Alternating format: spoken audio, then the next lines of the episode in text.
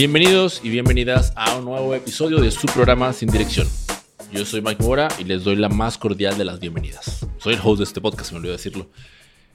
Es un gusto tenerlos por acá. El día de hoy traigo una entrevista con una persona que no sé si les ha ocurrido a ustedes, pero en ocasiones conoces a alguien y, y dices, wow, o sea, quiero ser, quiero ser como él, ¿no?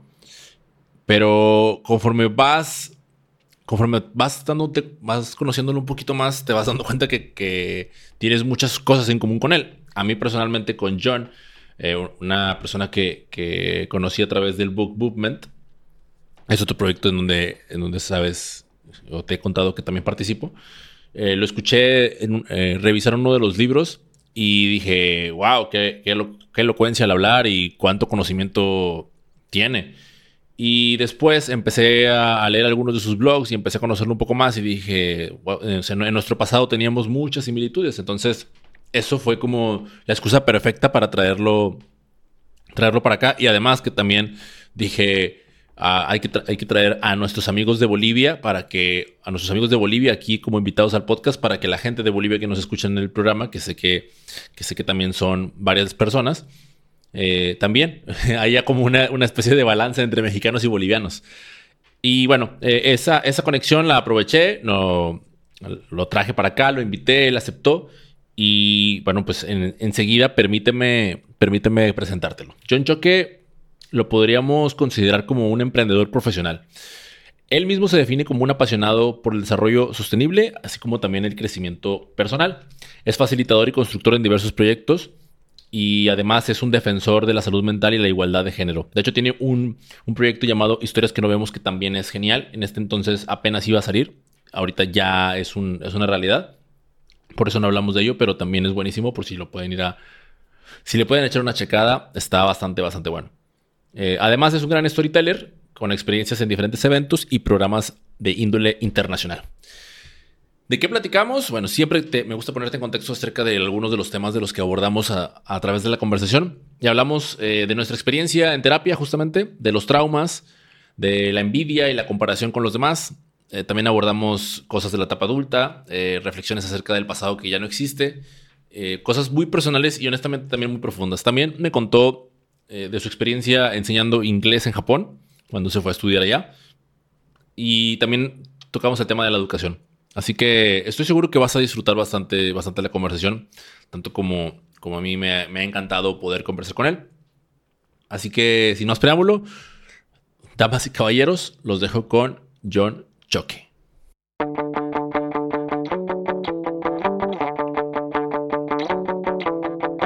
John, eh, antes de, bueno, justo ahorita que antes de que empezáramos a grabar, te dije que Japón, o sea, creo que estar en un lugar como, en un país de, de esos, o sea, que uno está, está fuera, tengo esa percepción como de, uno no sabe nada de Corea del Norte y quizás cómo estar adentro, pero ahora, hablando de Japón, es, yo lo siento así como que es como un país impresionante. O sea, es siempre la percepción que tengo, ¿no? De, uy, es como el, el, el, el megapaís. y, y, cuando leí que estuviste por allá, dije, pues no conozco a alguien que me haya platicado de, de esto. Entonces, eh, ¿me puedes contar cuál fue tu experiencia estando ahí? ¿Qué fue lo mejor? ¿Qué fue lo no tan cool de estar al otro lado del mundo, literalmente? Claro, claro. Um, primero que nada, es lindo estar aquí, Mike. La verdad es que es bonito hablar de estos temas. Um, y pues, a ver, lo, lo, que pasó en Japón, y creo que es algo, algo curioso, también la historia que, o sea, antes de irme a Japón, um, porque de hecho comenzó todo en segundo año de la universidad, cuando estaba, o sea, estaba avanzando mi carrera, todo normal, y eventualmente salió una convocatoria para una beca de intercambio a Japón, uh, mediante mi universidad. Y pues, era como una, una oportunidad que dices, voy a intentar a ver qué pasa. y al final, bueno, se terminó dando. El, la, el, problema tal vez más grande que tuve en ese entonces fue que no sabía hablar inglés. Nada, así, o sea, era, era pésimo en inglés. Y, y, tuve que aprender sobre la marcha, porque todos los demás candidatos, todas las otras personas que estaban postulando a la beca, sabían hablar bien inglés. Y bueno, al final, o sea, todo, hubo todo un proceso, claro.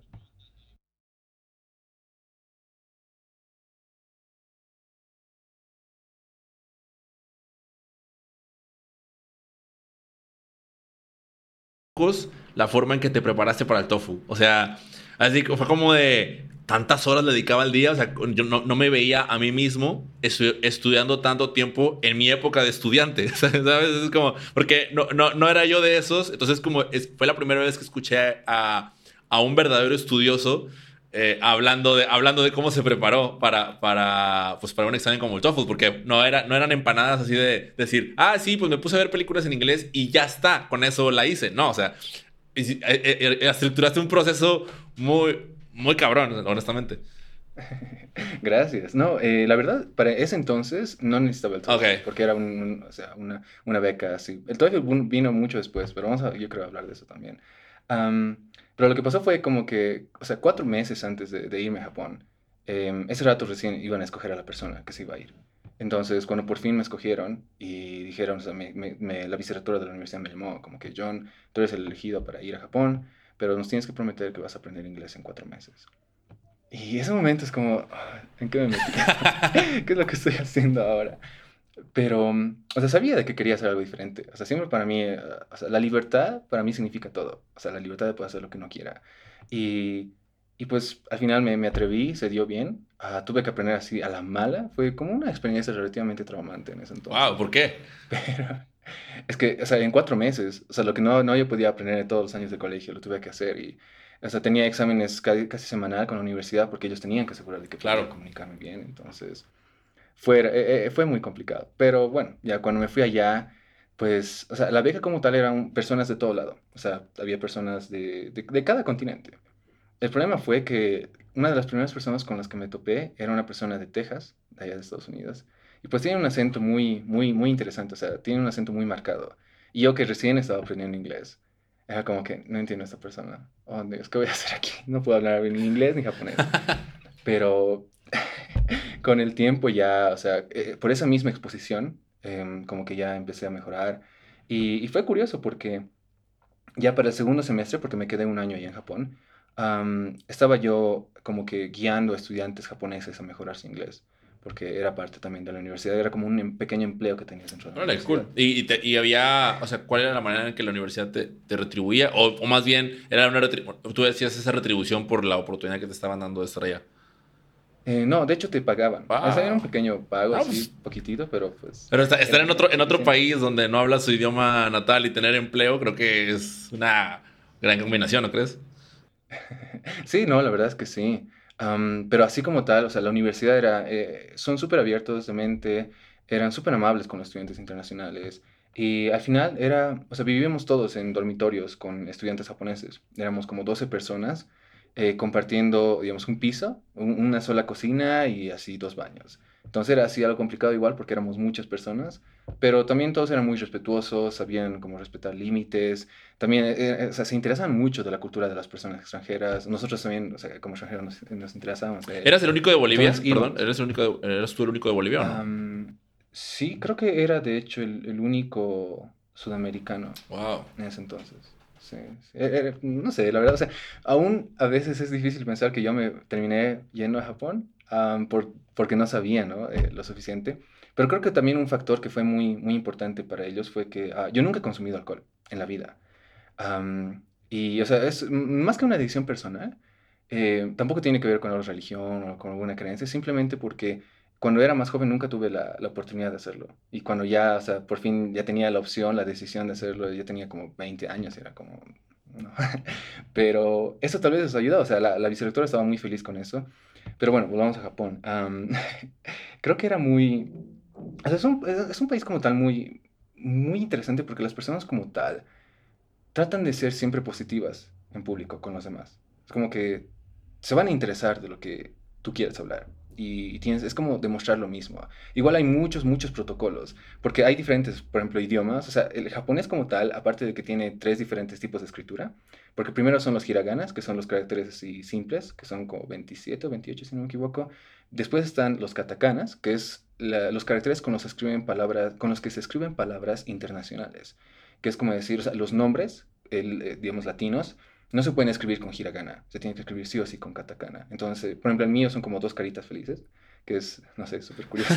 Pero ahí es, es, es, o sea, de cada persona depende. Pero después de eso vienen los kanjis, que son como unos 10.000 caracteres, que pues cada kanji, que es esos caracteres que son súper complicados, que vienen del chino, uh, significan pues como una frase. Entonces, eh, lo que yo tenía que hacer allá era pues aprender sobre la cultura japonesa, sobre eh, eh, educación Soka, que es, o sea, la universidad era la Universidad de Soka, y tenían como una metodología budista de, de aprendizaje, en el que es buscar o entender, em, o sea, buscar la iluminación como tal en la vida diaria. Entonces era como que todo se iba armando desde entonces, en el que era, o sea, e, era como si la, la vida me dijera, no, John, tienes que encontrar tu felicidad. Y ese medio era allá en Japón. Wow. Entonces, e, era, era súper, o sea, lo que pasó fue, podíamos nosotros escoger nuestras materias en ese entonces. Y, o sea, para el primer semestre yo estaba como en el primer, así, nivel básico de japonés porque no sabía mucho. Y me, me, puse, o sea, me, me, inscribí a la materia de educación soca, sin saber inglés, y era la única materia en inglés. Y dije, bueno, ¿qué, qué es lo peor que puede pasar? Pero al final fue genial porque tuvimos que hacer exposiciones sobre eh, o sea, la forma en la que ellos eh, piensan, viven la vida, porque es una filosofía de vida al final el budismo. Entonces, gracias a eso como que seguí mejorando mi inglés, porque era como que, o sea, todos eran, o sea, estábamos en la, en, la clase y todos se paraban. Y, o sea, el, docente hacía preguntas y todo, y el que participaba se sentaba. Entonces era como muy en base, o sea, así te impulsaban. ¡Wow! Eso está genial, me, me, me, encanta, me encanta. Sí, era, era muy genial. Entonces, ahí también como a mí me gusta, soy muy competitivo, creo. Eh, me gustaba como que, ok, tengo que responder cada vez más antes, porque era, era una forma de saber de que estoy estudiando y de que estoy mejorando mi inglés. pero después, o sea, la, la gente es súper amable ya, o sea, algo que recuerdo muy bien y, que me sorprendió ya, ¿no? En ese, en ese, entonces, fue por el 2014, que mm, recuerdo que una vez había un señor, o sea, todos se mueven en trenes allá. Eh, aquí en Bolivia, por ejemplo, no tenemos ningún tipo de tren. Em, pero recuerdo que había un señor que estaba así con su, con su Mac, con su laptop eh, Mac, eh, trabajando en el, en, el, tren. Y de repente se va durmiendo, y se va durmiendo más, y se va durmiendo más. Y eventualmente así se queda completamente dormido. Y nadie hace, absolutamente nada. Es como que gente sale, o sea, y el señor estaba cerca de la puerta. O sea, nadie eh, como que levanta o, se acerca a él. O sea, no, no, no hay ningún tipo de... O sea, Japón es un lugar súper seguro. Súper, súper seguro. Eh, incluso a veces, cuando está lloviendo mucho y quieres entrar a una tienda, de hecho no llevas el paraguas contigo, porque pues vas a terminar mojando el, piso. Es como que piensas mucho en los demás. Entonces lo dejas en la puerta. Puede quedarse ahí por tres horas, no sé, cuatro, un día, y lo vas a volver a encontrar en el mismo lugar. Es como que nadie toca lo que es de los demás. ¿Tú tuviste, ¿tú tuviste alguna experiencia personal en cuanto a pertenencias? Uh, por suerte no, pero algo que igual era muy curioso era que, por ejemplo, las billeteras de los hombres no son como aquí en Latinoamérica que se doblan eh, en dos y o sea, doblan los billetes en dos, sino que son como las, los eh, bolsos de, de, mujeres aquí en Latinoamérica que son como que largos, que puedes meter todo un billete así recto y no se va a doblar. Y eso lo pones en tu bolsillo del pantalón de atrás y caminas con eso. Y, o sea, nadie nunca, o sea, levantar eso ni, ni pensarlo allá. ¡Wow! O sea, que, que sí, o sea, pues, acá en México igual, ¿no? yo, yo a veces sobre todo cuando estoy en lugares concurridos, ¿no? Aquí igual no, no hay como trenes, pero sí utilizamos el metro. Y lo primero que, lo primero que haces es, o, sea, que no se vea la cartera o, o, la bolsa, o las bolsas de enfrente, ¿no? O sea, como, pues, bueno, pero que aquí me, aquí me doy cuenta si me la sacan o no, y ahí atrás no. Entonces, sí, e, e, eso es, eso es como de las cosas que uno después escucha, que es lo que te decía al principio, ¿no? De, de las maravillas de, de, otras, otras partes y, y, lejos de, querer ahorita como tirarle a, a, nuestros países, nada por el estilo, sino con el objetivo de hay tanto que aprender, ¿no? O sea, hay tanto que aprender de, para después, porque me, parece que ellos, digo, y no, no, quiero entrar ahorita en historia, pero pues el, en su proceso de reconstrucción y de reformación, o vino a, modificarse mucho eso. O te tocó ver algo así como, ok, nos bombardearon, eh, o sea, al país como tal, en general. Y, y, eso, algún como recuerdo, así como, no sé, estoy, estoy pensando ahorita, lo que, justo te estoy diciendo lo que estoy pensando, y es, así como nosotros recordamos quizás la revolución, eh, las fechas, etcétera, allá te tocó ver algo así como de, algún como, algo conmemorativo, como, como lo vivían, etcétera. E, en la vida cotidiana como tal, no. Pero esta universidad al menos era muy curiosa en ese sentido porque eh, una parte muy importante del movimiento como tal es abolir las armas nucleares. Em, entonces se hacen muchas charlas al respecto y, y es también algo que, se tiene aquí en Bolivia, em, que es igual parte de este budismo ah, en el que paso mi vida, en el que siempre está o sea, rodeado de eso, o sea, abolir las, las, armas nucleares. Pero después de eso, creo que es como que tratan de... Hay muchas cosas mainstream allá, es como que hay muchas cosas que están a la moda y todo, entonces es como un balance muy, muy interesante que existe. un ejemplo que justo ah, mientras hablábamos de esto se me vino a la mente eh, fue que es como un extremo, ¿no? Pero a veces cuando caminas por la calle, si te tropiezas, tú eres el que, el, que se disculpa con los demás. Porque es como pensar de que tal vez alguien estaba caminando por la calle muy concentrado y le has quitado la concentración porque te has caído. Como que, o sea, puede llegar hasta ese como esa, esa, forma, esa empatía que hay en toda la sociedad. Wow, o sea, o sea por ejemplo, estamos hablando de que me, no, no, solamente me tropiezo, sino si me tropiezo y me caigo, me, me levanto y ofrezco, ofrezco una disculpa por... wow, eso está, eso está, genial. O sea, está genial desde el punto de la filosofía de, del por qué lo estoy haciendo. O sea, por qué me estoy disculpando. No nada más así como de, de, ah, es que lo tengo que hacer porque los demás dicen, sino esa preocupación interna de, de bueno, interna entre comillas, pero lo hago por el resto. Creo que... Y, y, crees que tenga que ver, ahorita te escuché, ya, ya hemos mencionado en dos ocasiones el tema del, budismo este, ¿crees que justo de aquí partan muchas cosas de, lo, que, de lo que hoy en día es allá? Mm, yo creo que hasta cierto punto, si es que la historia también de Japón es muy, muy, ¿cómo se puede decir? Problemática hasta cierto punto. Eh, en, su pasado han tenido muchos, muchos problemas, pero em, tienen igual muchas religiones. Creo que no está basado tanto en la religión, sino más bien como esa cultura colectiva. Que la diferencia, por ejemplo, em, que tenemos aquí es que e, e, en Latinoamérica, en, en, América como tal, nos concentramos mucho en el individualismo. Es como que tenemos que resaltar como nosotros, como individuos. Allá es como que eres parte del sistema y, o sea, todos brillamos juntos. Esa es la idea que tienen. Por eso es que también todos, que todos son empáticos. O sea, no le robas a alguien que es como tu hermano. No, no lastimas a alguien que es lo mismo. Entonces, creo que eso también tiene mucha influencia. Pero viene de, o sea, de, de, mucho del pasado, de, haber ido por muchos problemas. pero al final, o sea, creo que cuando uno viaja y hace ese, tipo de cosas, como que se, se, se contagia de ese, de ese sentimiento y, y, se da cuenta de que, que, encontrar un balance entre el individualismo que tenemos aquí en Latinoamérica y, y esa, esa, empatía también por los demás, creo que podemos llegar a tener como mucho más desarrollo social como tal. Pero pues es trabajo constante, ¿no? Es trabajo como que reconocernos nosotros, la sociedad como tal y después eh, empezar a aceptar lo que puede Te, decía antes de empezar la entrevista que, que, justo me llamaba la atención como esa parte eh, bastante humana que noto en ti y en todos tus proyectos. Y, y, ahora, que, y ahora que te escucho con, con, todo esto, o sea, justo en la parte del balance, porque no se trata, bueno, a, a mi parecer, no se trata de decir que el individualismo es mejor que el, que el ser colectivo ni viceversa, sino justo encontrar el balance y el punto medio entre, entre, entre ambas es lo que, pues, de alguna manera nos hacen mejores seres humanos, ¿no? O sea, y, a ti, o sea, ¿cómo, crees que este viaje o esta experiencia te, haya cambiado? ¿Crees que, ¿Crees que te haya cambiado, haya sido algún momento importante en tu vida?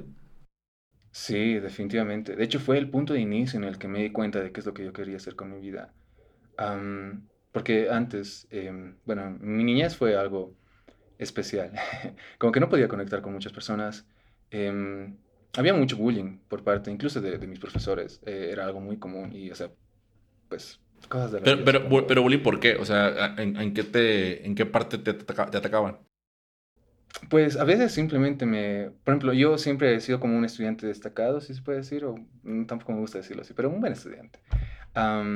y, recuerdo que un docente, por ejemplo, me reprobó en una materia solo porque yo tenía, o sea, no di un examen que tenía que dar porque yo era el encargado de la llave del curso y tenía que sacar a todos mis compañeros y muchos compañeros se quedaron, entonces yo tenía que sacarlos a la fuerza, llegué tarde porque nadie, o sea, muchos de esos se quedaron y me cerró la puerta y, por eso como que me aplazó. Entonces fue, fue un problema así muy, supongo que personal, la verdad es parte del pasado, ya, ya, ya lo he superado todo, pero es, es, es, algo que, o sea, cuando ya ves en perspectiva te das cuenta como que no, no son cosas justas y, con ese rechazo que había constante que con, con, con, todo mi alrededor, con las personas que, eh, con las que trataba de mi edad, con las personas también que eran como figuras de autoridad, em, como que empecé a desarrollar incluso un rechazo personal, un rechazo conmigo mismo, en el que era como que todo está mal, o sea, no, no sé hacer nada, no soy bueno para nada.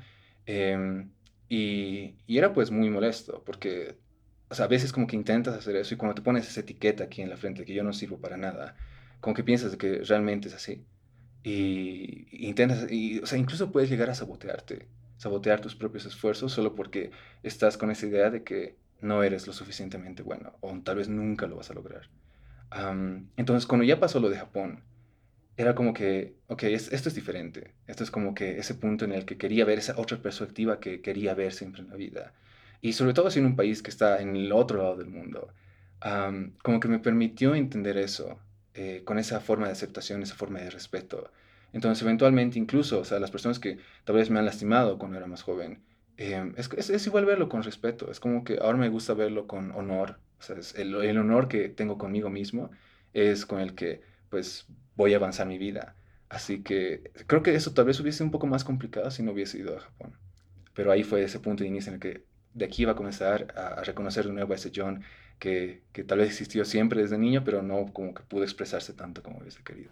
Ya, hay una frase de la película esta de, de, Fight Club, ¿no? Que, que, dice, no quiero morir sin cicatrices. Y, y es algo que, que, ahora, o trato de tener presente porque justo, o sea, cuando, cuando recuerdas esos momentos difíciles, pues, o sea, siempre los recuerdas con un deseo de ojalá no hubieran pasado nunca, ¿no? Pero, pero es, me, me, me encanta, o sea, debo decirlo así, me encanta la, la perspectiva que le das de, de verlas con honor como, como esas heridas de guerra, ¿no? De, pues, o sea, gracias, porque, porque afortunada o desafortunadamente, gracias a eso, o sea, somos, somos quien somos hoy en día. Y, y, te permite como, o sea, darle un significado distinto a, a, lo, que nos, lo que nos ha pasado. Es como, son, son maneras de, de, poder, de poder seguir adelante. Pero para llegar al punto de, de poder darle un significado distinto. O sea, hay un proceso larguísimo y incómodo y doloroso que, que pocos eh, se atreven a, a, experimentar, ¿no? O sea, porque, porque pues, precisamente por lo mismo, porque es jodido. O sea, nadie quiere hacerlo. Sí, no, la verdad es como que súper complicado, porque yo mismo como tal, o sea, muchas veces intenté ir por ese proceso en el que es, es como primero hay que saber aceptar lo que pasó y decir, no me gustó que hayan hecho eso, y ya. Es, una forma tan fuerte de dejar ir las cosas porque empiezas a, a ver todo lo que pasó y saber de que no era algo tal vez personal, no era algo que, que tú tenías total control sobre eso. Era como que tú tenías que pasar por eso, la, la, vida te estaba dando eso y era ese significado que tú le dabas. Pero cuando eres niño, cuando eres joven, como que no tienes ese entendimiento y solamente lo pasas y empiezas a crear tal vez traumas, empiezas a crear eh, actitudes que son solo para protegerte. Y cuando intentas conectar de nuevo con esas eh, actitudes que están eh, como que son consecuencia de esas experiencias pasadas, como que empiezas a romperte porque sabes de que no eres así, de que lo estás haciendo solo para protegerte. Entonces llega un punto en el que todo está tan mal que sí o sí tienes que levantarte. Como llegas, tocas fondo y cuando tocas fondo solo hay un camino hacia arriba. Así que eso fue creo que lo que pasó eventualmente. Y, y, era como que ya no quiero sentirme así, ya no quiero sentirme mal con lo que pasó, ya no quiero sentirme mal con lo que soy. Y pues dije, es hora de, de, aceptar esto. O sea, a veces incluso pensamos que es solo una decisión que tomamos una vez, que es como, hoy decido que me voy a aceptar y con eso ya está. Y la verdad es que no es así. es un proceso. cierto. Todos los días tienes que decidir eso. A, a, mí me pasó, ¿sabes qué me pasó con, con el duelo? Yo, yo empecé, empecé a, a, leer acerca del tema del duelo y entonces mientras estaba, estaba leyendo el libro de, de, Jorge Bucay que se llama El Camino de las Lágrimas, cuando una vez que lo terminé dije, jamás había comprendido lo que era el duelo, ahora sé lo que es, ahora acepto el duelo que acabo de vivir y ya está. Pero pasaron, pasaron dos semanas y estaba, o sea, seguía con lo mismo, ¿no? Seguía con el mismo trauma. Y entonces era de, o sea, cuando, cuando hablé con mi psicóloga, le digo, es que, es que ya lo superé, o sea, ¿por qué me sigue doliendo? Y entonces era de que, ¿quién, o sea, ¿quién dijo que ya lo superaste? O sea, no, casi, casi, ¿quién dijo que ya lo superaste? O sea, y yo, no, o sea, pues, creo que sí, ¿no? Entonces ahí fue como, no, o sea, eso no es, o sea, es el primer paso apenas, ¿no? Es, y, y, me llama mucho la atención la palabra cuando, cuando ahorita que dices trauma, porque en uno de tus blogs veo que, que escribiste tres preguntas. Bueno, sí, eran tres preguntas. Y la última, o sea, mencionas que esta es la más dolorosa de todas, ¿no? Y, y dices, eh, eh, escondo algo, estoy escondiendo algún tipo de trauma. Y, y creo que es dolorosa porque la, la, la, connotación, el significado que le hemos dado a esta palabra, o sea, lo primero que uno reacciona cuando alguien me dice, es que estás traumado con eso tú, o sea, es como, es lo peor, ¿no? Y es, y es como en el momento en el que lo aceptas, no, es que sí estoy traumado con eso, pues ya es la aceptación para partir hacia, hacia la demás, ¿no? Sí, sí, exactamente. Y de hecho es como que, creo que va también a esta idea de entender que como que esas cosas que, digamos, nos, o sea, la gente no puede decir que son tóxicas, que son traumas, al final son solo hábitos que hemos desarrollado con el tiempo. Y es, son solo hábitos que tenemos que quitar y volver a, a digamos, encontrar a nosotros mismos. Entonces, por ejemplo, si Sí, eh, sí, por ejemplo, en mi caso era yo una persona que siempre decía, yo no soy lo suficientemente bueno para hacer nada. Pero, pero, siempre, has, pero siempre has sido un muy buen estudiante, ¿no? Yo no sé, tengo esa percepción tuya como de siempre de cienes y de, y de primeros lugares, ¿no? Sí, sí, ah, hasta por ahí yo diría que sí. Es como no me gusta como a decirlo tanto así, pero creo que nunca he tenido problemas para estudiar. Me gusta, me gusta aprender, así que nunca ha sido un problema ir a la universidad, siempre ha sido. ¿Y, y, cuándo te diste cuenta, cuándo te diste cuenta que tenías como ese, o sea, como, yo creo que hay como un momento en el que lo hacemos de manera consciente, ¿no? O sea, es que te lo digo porque yo también era, o sea, la gente que me conoce y, y varios que escuchan este podcast saben que, que, yo era un nerdo en la escuela, en la secundaria, pero, pero yo hacía lo posible por no, por no serlo, porque era como qué vergüenza, ¿no? Qué vergüenza que... Ah, digo, si, si en aquel entonces fuera como hoy, creo que hoy está bien visto el ser eh, geek y ser, o sea, como que ahora sí es cool, ¿no? Pero en aquel entonces es, ¿te gustan los videojuegos? O sea, ¿te gusta estudiar? O sea, ¿qué, qué, tipo, qué, qué, tipo tan raro, qué tipo tan raro eres? Entonces, por mucho, mucho tiempo lo rechacé y ahora, pues sí, ahora lo digo hasta con orgullo, ¿no? De no, sí, yo era un ñoño antes oh, y ahora pues, también me gusta, pero como que hay un momento en el que vuelves consciente de eso de tengo un gusto por esto, tengo un gusto por, por específicamente por el aprendizaje. ¿Tú en qué momento te diste cuenta de eso? Creo que fue justo cuando eh, el primer día que llegué a Japón, porque tenía que hablar todo el tiempo en otro idioma. Era el primer, o sea, la primera vez que no, no iba a volver a usar el español por unos meses. Y, y era como, es ese, hay como un efecto, no es un efecto. Es como algo que pasa cuando aprendes otro idioma y empiezas a expresarte en otro idioma, que incluso desarrollas otro tipo de actitudes mm. cuando, cuando hablas eso. Hazte cabrón Entonces, es como... Y, existe, y es muy... Está eh, demostrado, si no me equivoco, pero al final como que empecé a mostrarme tal y como yo era, porque hablaba todo el tiempo en inglés, y era como una forma liberante de poder decir, sí, me gusta esto, me gusta el otro, y, y ya así que en español siempre fue algo complicado. Em, hasta el año pasado todavía había ciertas cosas que no podía aceptar en español. Es que es, algo complicado, ¿no? Pero sí. E, e, es raro incluso decir esto, pero sí, en español era un poquito más complicado. pero ahora ya, bueno.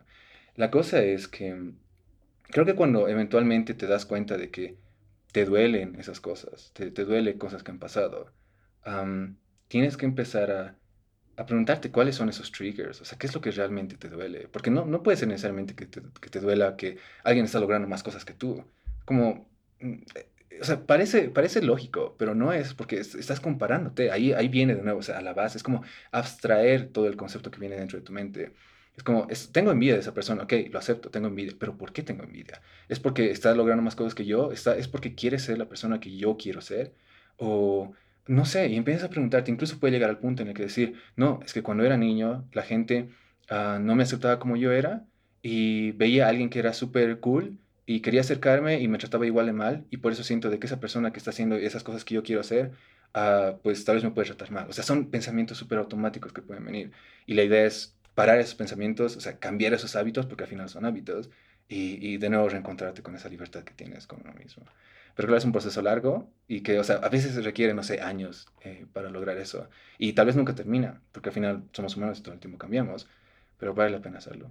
Yo creo que sí. Wow, ¿sabes qué? Me, me empaté mucho con, bueno, no, empaté mucho en el sentido de como de encontré un sentido de, de, eso a mí con el tema del idioma, porque yo de niño estuve, estuve estudiando inglés, pero luego llegas a ese punto en el que sabes, pero no quieres hablarlo, porque qué vergüenza, ¿no? O sea, pues, qué, qué, vergüenza que te escuchen hablarlo. Pero tuve la oportunidad en un campamento que hubo aquí en, en, Monterrey, de que vino, vinieron extranjeros, entonces ellos para comunicarse con nosotros, ellos no hablaban español, entonces hablaban solamente inglés y eh, ahí fue cuando empecé a, empecé a hablar y, y empecé a agarrar confianza. Pero hay, hay una, una, cosa que me dejó muy marcado y es que eh, yo en, en, en, inglés hablo más, más despacio que en español. Entonces recuerdo que Maya, que es una, una, amiga que, que, era la que, bueno, que hice justo en el campamento y que ella es de Estados Unidos, yo conversaba con ella y me entendía, pero en el momento en el que, volteaba con la gente de aquí y les hablaba en español, ella decía, wow, wow, wow, so fast, ¿no? O sea, porque, porque se, se, o sea, era como, dos, era como dos personalidades y yo decía, wow, sí es cierto, o sea, ¿por qué acá hablo más despacio? O sea, ¿por qué soy una persona acá y otra de este lado, no? Y, pero era algo que no estaba haciendo de manera consciente, o sea, que yo dijera de que, ah, déjame hacer como que hago aquí y como que hago acá, como que tengo dos caras. Quizás sí, quizás sí lo estaba haciendo, pero no era algo que yo estuviera controlando. Entonces, ahorita que, que, dijiste eso de me sentí, me sentí liberado, o sea, qué curioso, porque yo, yo también me sentía, me sentía preso, pero de mí mismo, porque no me atrevía a hablarlo. En el momento en el que me acuerdo que estaba en la cafetería y estaba como de traductor entre los que, los que pedían de comida y, la... Entonces me sentía como que, wow, brinqué una barrera, o sea, súper interesante. E, está súper genial eso. Y sabes, justo relacionado con esto, y también creo que está relacionado con lo que estábamos hablando antes, es algo que la verdad me chocó mucho. hace unos meses, cuando por primera vez leí el libro, que es el libro eh, Los regalos de la imperfección, The Gifts of Imperfection, de Brené Brown, que, o sea, ese libro me encanta, porque tiene tantas cosas que tenemos que aprender, que son como conceptos básicos que muchas veces ni siquiera nos interesa, pero es bueno que lo sepamos. Pero algo que me, que me chocó ahí fue que esa diferencia entre la culpa y la vergüenza, que no lo entendía, la verdad no lo sabía, y y no sé si tú también has leído el libro. Yo estoy, yo estoy leyendo ahorita, es que sabes algo que me, me, me, está volando la cabeza ahorita mientras lo estabas platicando. Es que yo ahorita estoy leyendo eh, Más fuerte que nunca, también de Brenner Brown. Entonces, eh, es, la, o sea, es, es, como reponerte, ¿no? Y, y, y, este para mí fue como el segundo aire del fracaso y del duelo que ya venía, venía leyendo del otro libro. Entonces, la conversación contigo es, se están reflejando tantos, tantos conceptos de allá que ahorita estoy así de como, no me jodas, o sea, qué, genial. ¿no? O sea, por eso ahorita cuando dijiste todavía, ¿dónde es la imperfección? Dije, puta, ya, ahora todo tiene sentido. Sí, porque eh, es que, sí, eh, o sea, la, Brené Brown como tal, es, yo creo que es una autora muy genial, porque sabe cómo explicar y crear esta conexión entre todas las cosas.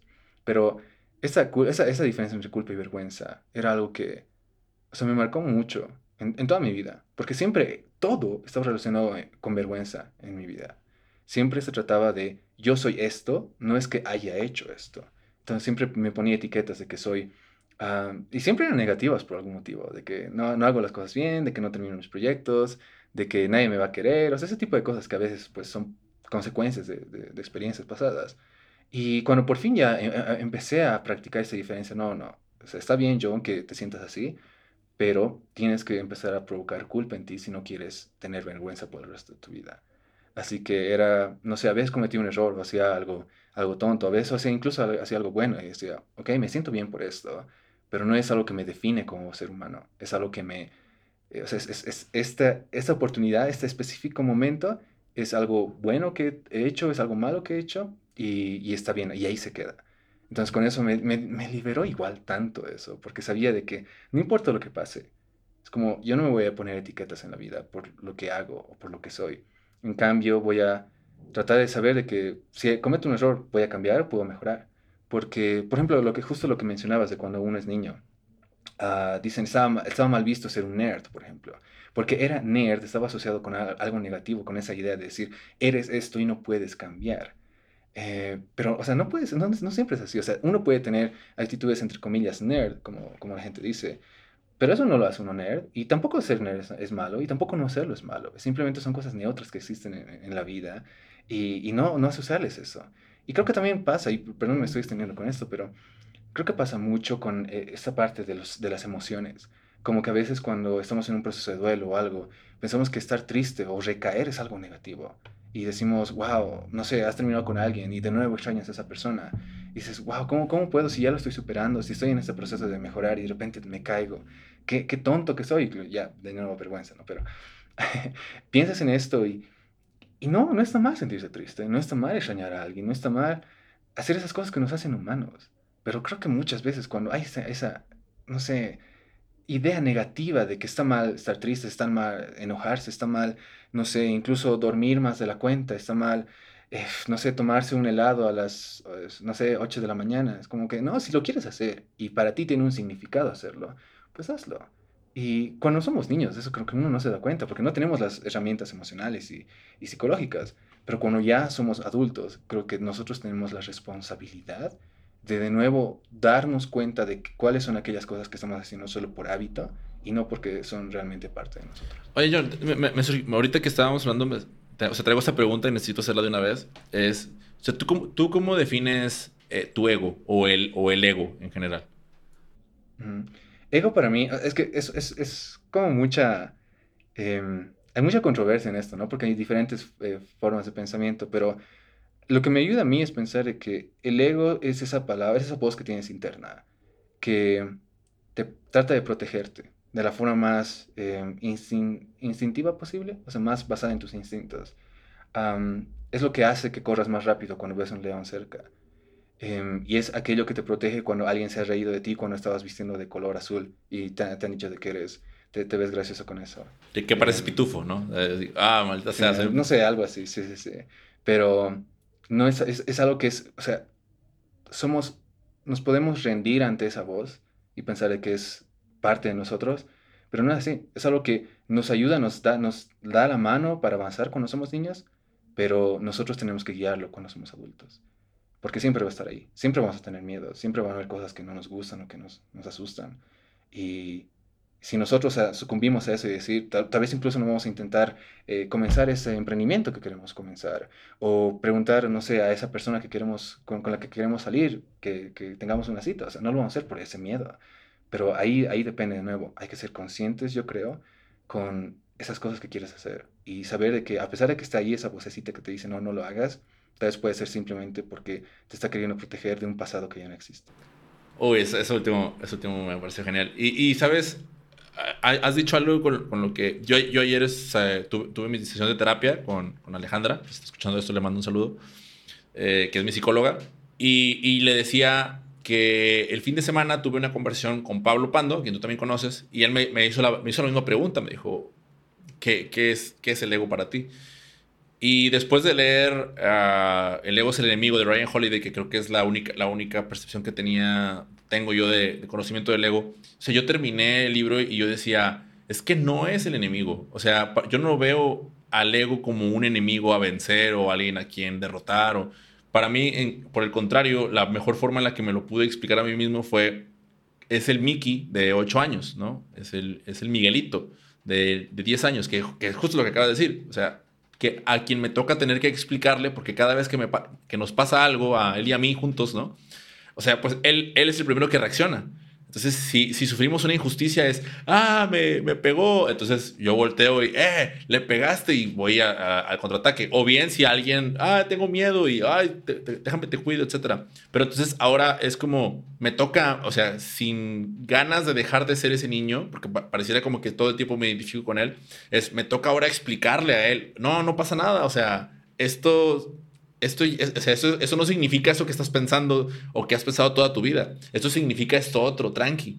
Mira, vamos a, vamos a intentar esto otro. Entonces, el tomar acción a mí como, como, como adulto, entre comillas, y, o sea, más bien creo que mi definición de adulto es los nuevos hábitos que he obtenido y los nuevos aprendizajes aplicados al hoy, ¿no? Entonces es como, ya, o sea, no, no, no, o sea, no, no puedo reaccionar como cuando teníamos ocho años, porque entonces es, ¿dónde está la aplicación de todo lo que he aprendido. Entonces, no, mira, vamos a darle por acá y vamos a darle por acá. Y ese algo, o sea, ahí sí coincido en, es una lucha constante, pero no para vencerlo, sino para, para entrar en ese e-, equilibrio, comunión, para poder continuar. ¿no? Y, entonces ahorita que, has dicho, que, dijiste esto último, ¿no? De ese pasado que ya no existe. Es, ah, es cierto, o sea, necesito, necesito un recordatorio. En lugar de tatuarme eh, el ego es el enemigo, me, prefiero tatuarme este pasado ya no existe.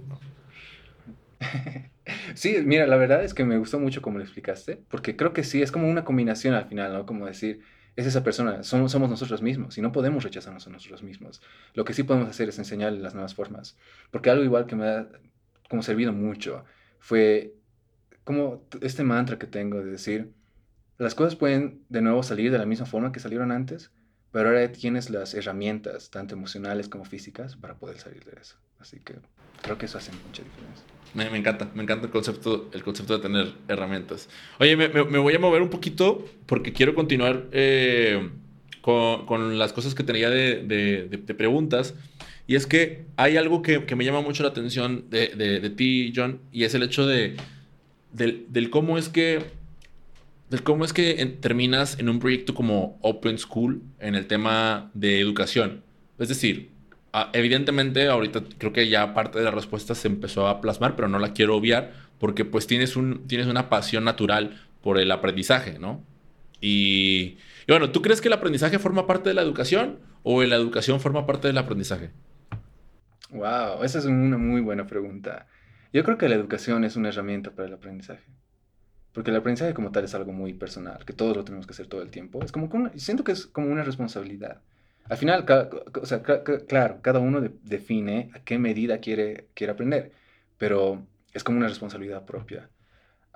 pero respondiendo a tu pregunta de Open School, es igual una historia muy curiosa, porque todo comenzó allá en el 2018, en el que, pues, justo me postulé a un programa internacional eh, que se llama Young Sustainable Impact, que es em, allá en Noruega. Y era, era muy curioso porque es como un programa de, en el que o sea, seleccionan, o bueno, en ese entonces postulaban como 10.000 personas. Y esas 10.000 escogían las 21 o 24 y hacían grupos de tres personas con los cuales tenían que concentrarse en crear empresas que vayan en pos de los objetivos de desarrollo sostenible de las Naciones Unidas. Entonces, me postulé, eh, eh, o sea, yo pensando, no, imposible que me acepten ni nada. Pasé la primera. Espera, espera, espera, espera. Necesito, necesito, es que no, me quiero que te me vayas todavía de ahí. ¿Sabes? ¿Sabes? Algo que, que acabo de entrevistar a Leslie hace poquito, a Leslie Serna, y algo que me llamó mucho la atención es el hecho de que postuló para becas, postuló a otras cosas, y es algo de lo que hoy en día me arrepiento tanto. Entonces, ah, como quiero aprovechar eh, que la gente que escucha esto y que, no sé, que, que tenga la edad a la, que a la que yo hubiera podido postular, ¿no? O sea, pudiera sacar un poquito más de provecho, podrías, antes de continuar, porque me, me, interesa mucho la historia, hacer un doble clic a cómo es un proceso de postulación. A, no, no, a lo mejor no, no, no, quisiera saber cómo te van a pedir esto y todo eso, no, no, no se trata tampoco de por ahí, pero en sí, o sea, ¿qué, qué pasa por tu cabeza a la hora de decir, esta, voy a postular a esta, ¿no? Y, y un poquito más del de proceso y si quieres platícame ya directamente con esta que ya estamos, ¿no? Claro, claro, sí. Mira, es como desde la perspectiva emocional, creo que va mucho en, en esto de decir, hay diferentes enfoques, ¿no? El, a, a, que yo usaba antes era, um, esto no se va a dar, no importa lo que pase, esto no se va a dar, yo voy a ir solo con mi mejor esfuerzo, qué es lo que pasa, lo peor que va a hacer es voy a perder tiempo, pero voy a ganar experiencia. Entonces decía, esta no, me, esta no me sale, la siguiente me puede salir, la siguiente. Entonces es como que voy a mejorar un 1%. Es esa misma idea, ¿verdad? Um, entonces cuando ya comenzaba... Uh, o sea, no perdón, sé, te, te, te, te, voy a volver a parar. Es que, a ver, ¿de dónde, de dónde surge? Porque el primer artículo que leí en tu blog, y ahí fue donde como conocí el concepto de, del compound effect, ¿no? Del efecto compuesto, y fue, fue en, en tu blog. O sea, ¿Cómo fue que llegaste? Yo sé que no estamos en doble clic, estamos yendo para atrás, pero ahorita te aseguro que nos regresamos. O sea, ¿cómo fue que... ¿Por, por, qué? O sea, este, este grado de, de, significancia que parece como, como otro de tus mantras, ¿no? Como el otro que ya me compartiste. O sea, ¿por qué llegaste a la conclusión de, de ser mejor 1% cada día? Eh, mira, es igual, es una historia muy curiosa. Todo esto basado en historia. Me gusta el storytelling, sí, para los que no se han dado cuenta. um, pero Mira, eh, yo recuerdo que cuando tenía 15 años, más o menos, justo e-, era un día así común, estaba la televisión encendida y yo estaba haciendo mi tarea. Y creo que estaba dando algún anime, la verdad no me acuerdo cuál. Eh, pero, o sea, yo, yo nunca he visto muchos animes, pero pues estaba ahí. Y, y, algo que dijeron uno de los personajes era que cuando no tienes el talento, tienes que trabajar 10 veces más para tener el mismo trato. Entonces me, me llegó tan, wow, era como, wow, tal vez yo nunca vaya a tener ningún talento pero tengo entonces que esforzarme al máximo. Tal vez no tenga talento musical, tal vez no tenga... En ese entonces pensaba, yo, yo no sirvo para estudiar, yo no sirvo para aprender cosas. pero pues tengo que esforzarme al máximo. Y, cuando eres niño no tienes, no tienes nada que perder, pues puedes experimentar. Y era como que, a ver, hagamos la prueba. Y poco a poco era eso. Eventualmente me cansé, o sea, cuando ya tenía como 19 años, era mucho trabajo que estaba realizando. Y, o sea, me, quedé tota-, totalmente burnt out, así, súper exhausto, ya no podía hacer nada. Entonces ahí me di cuenta, ¿qué estoy haciendo mal? Es este, este, este balance de nuevo, ¿no? Que es algo que me gusta siempre traer a mi vida. Estoy, estoy esforzándome 10 veces más, más o menos pero ¿por qué no está funcionando tan bien? ¿Por qué me estoy cansando? Y era esto primero por la falta de, significado, uno, que es, bueno, vamos a volver a eso más adelante, y más que todo al, al, entendimiento de que no puedes hacer todo, todo el tiempo, siempre y bien. Entonces, ahí, ahí venía de nuevo, es como que, entonces, ¿qué puedo hacer ahora para que después no me arrepienta de que no lo estoy haciendo? Y esto está igual ligado al libro eh, Deep Work de Cole Newport, que es esta idea de los, em, las mediciones como actuales y las mediciones tardías o algo así. No sé cómo traducirlo. Pero lo que dice es como tienes una meta. O sea, sabes de que quieres llegar ahí. Está bien. Pero para llegar a esa meta tienes que todos los días saber qué es lo que puedes hacer cada día, cada hora, cada instante eh, para mejorar las chances de llegar a esa meta. Es como decir, al, fin, al final de la semana quiero vender 100 televisores. Em, pero no voy a estar todos los, todo, cada hora pensando, tengo que vender 100 televisores, tengo que vender 100 televisores, sino voy a pensar, o sea, ¿qué puedo hacer ahora para vender la mayor cantidad de televisores que puedo vender. Entonces no piensas en esa cantidad, dejas de ser tanto como que voy a disfrutarlo al final o voy a pensar al final, sino ahora estoy midiendo, ahora es, depende de mis esfuerzos, bueno, se voy a contactar personas y todo. Entonces ahí todo se, se fue armando. Y después de ese, ese burnt out terrible que tuve, era como, que John, no puedes hacer todo todo el tiempo, así que de ahora en adelante vas a ir pensando en tu propio sistema de productividad para que puedas hacer todo lo que tú quieras hacer, de tener de nuevo esa libertad como tal vez intelectual, entre comillas, de, de lo que quieres hacer y, poder seguir buscando más cosas que, que, te gusten. Entonces, creo que ahí, ahí comenzó esa idea de 1%. Es como, tal vez si hago 1%, puedo hacer como que unas 10 cosas al mismo tiempo. algo así. Esa, esa, era la idea que tenía. Y, y, ya, entonces con esa motivación extra después ya recientemente, con ese significado, pues puedo hacer creo que muchas cosas y me siento tranquilo con eso porque no sé, te, te llena la vida. Qué, genial. Gracias, gracias por, por, compartírmelo. Y ahora sí, de, regresándonos, eh, tú eh, aplicas, estabas aplicando con un enfoque de, aplicando a las becas con un enfoque de, bueno, eso no va a salir, puedo, perder tiempo, pero voy a ganar experiencia. Y, ahí, fue donde, ahí fue donde te partí la historia. Sí, sí pues lo que pasó entonces fue, ya, voy a postular, no se va a dar, ¿qué importa? Eh, eran tres fases y después una entrevista. O sea, pasar tres, tres como selecciones. Pasé la primera selección y era como, oh, ¿cómo, ¿cómo pasó esto? Yo creí que no iba a dar. Entonces como que no tengo expectativas y ahí van creciendo. Y eso fue también un problema, porque ya estuve en la, la, o sea, pasé la primera selección, pasé la segunda selección. Y era como, ¿cómo eso puede pasar? Porque eran de los ya 10.000, creo que eran 8.500 en ese entonces, justo el año en el que postulé. Estaba dentro de los 150 seleccionados y de ahí van a escoger los 24. Y dije, ya, tengo que esforzarme al máximo, tengo que sí o sí lograrlo. Y ahí creo que como que todo salió mal y al final no me seleccionaron.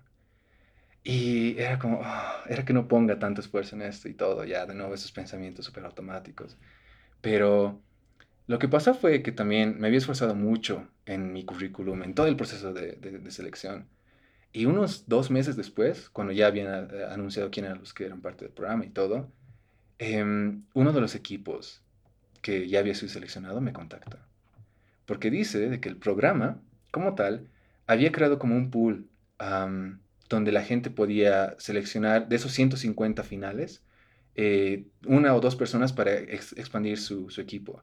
Y fue bueno todo el esfuerzo que le puse antes, porque primero el equipo al que me uní después, querían hacer algo con idiomas. Y, o sea, ya en ese entonces había dicho, sí, tuve que aprender inglés a la mala, cuatro meses, pues a mi final terminé enseñando, y todo eso lo puse en mi currículum.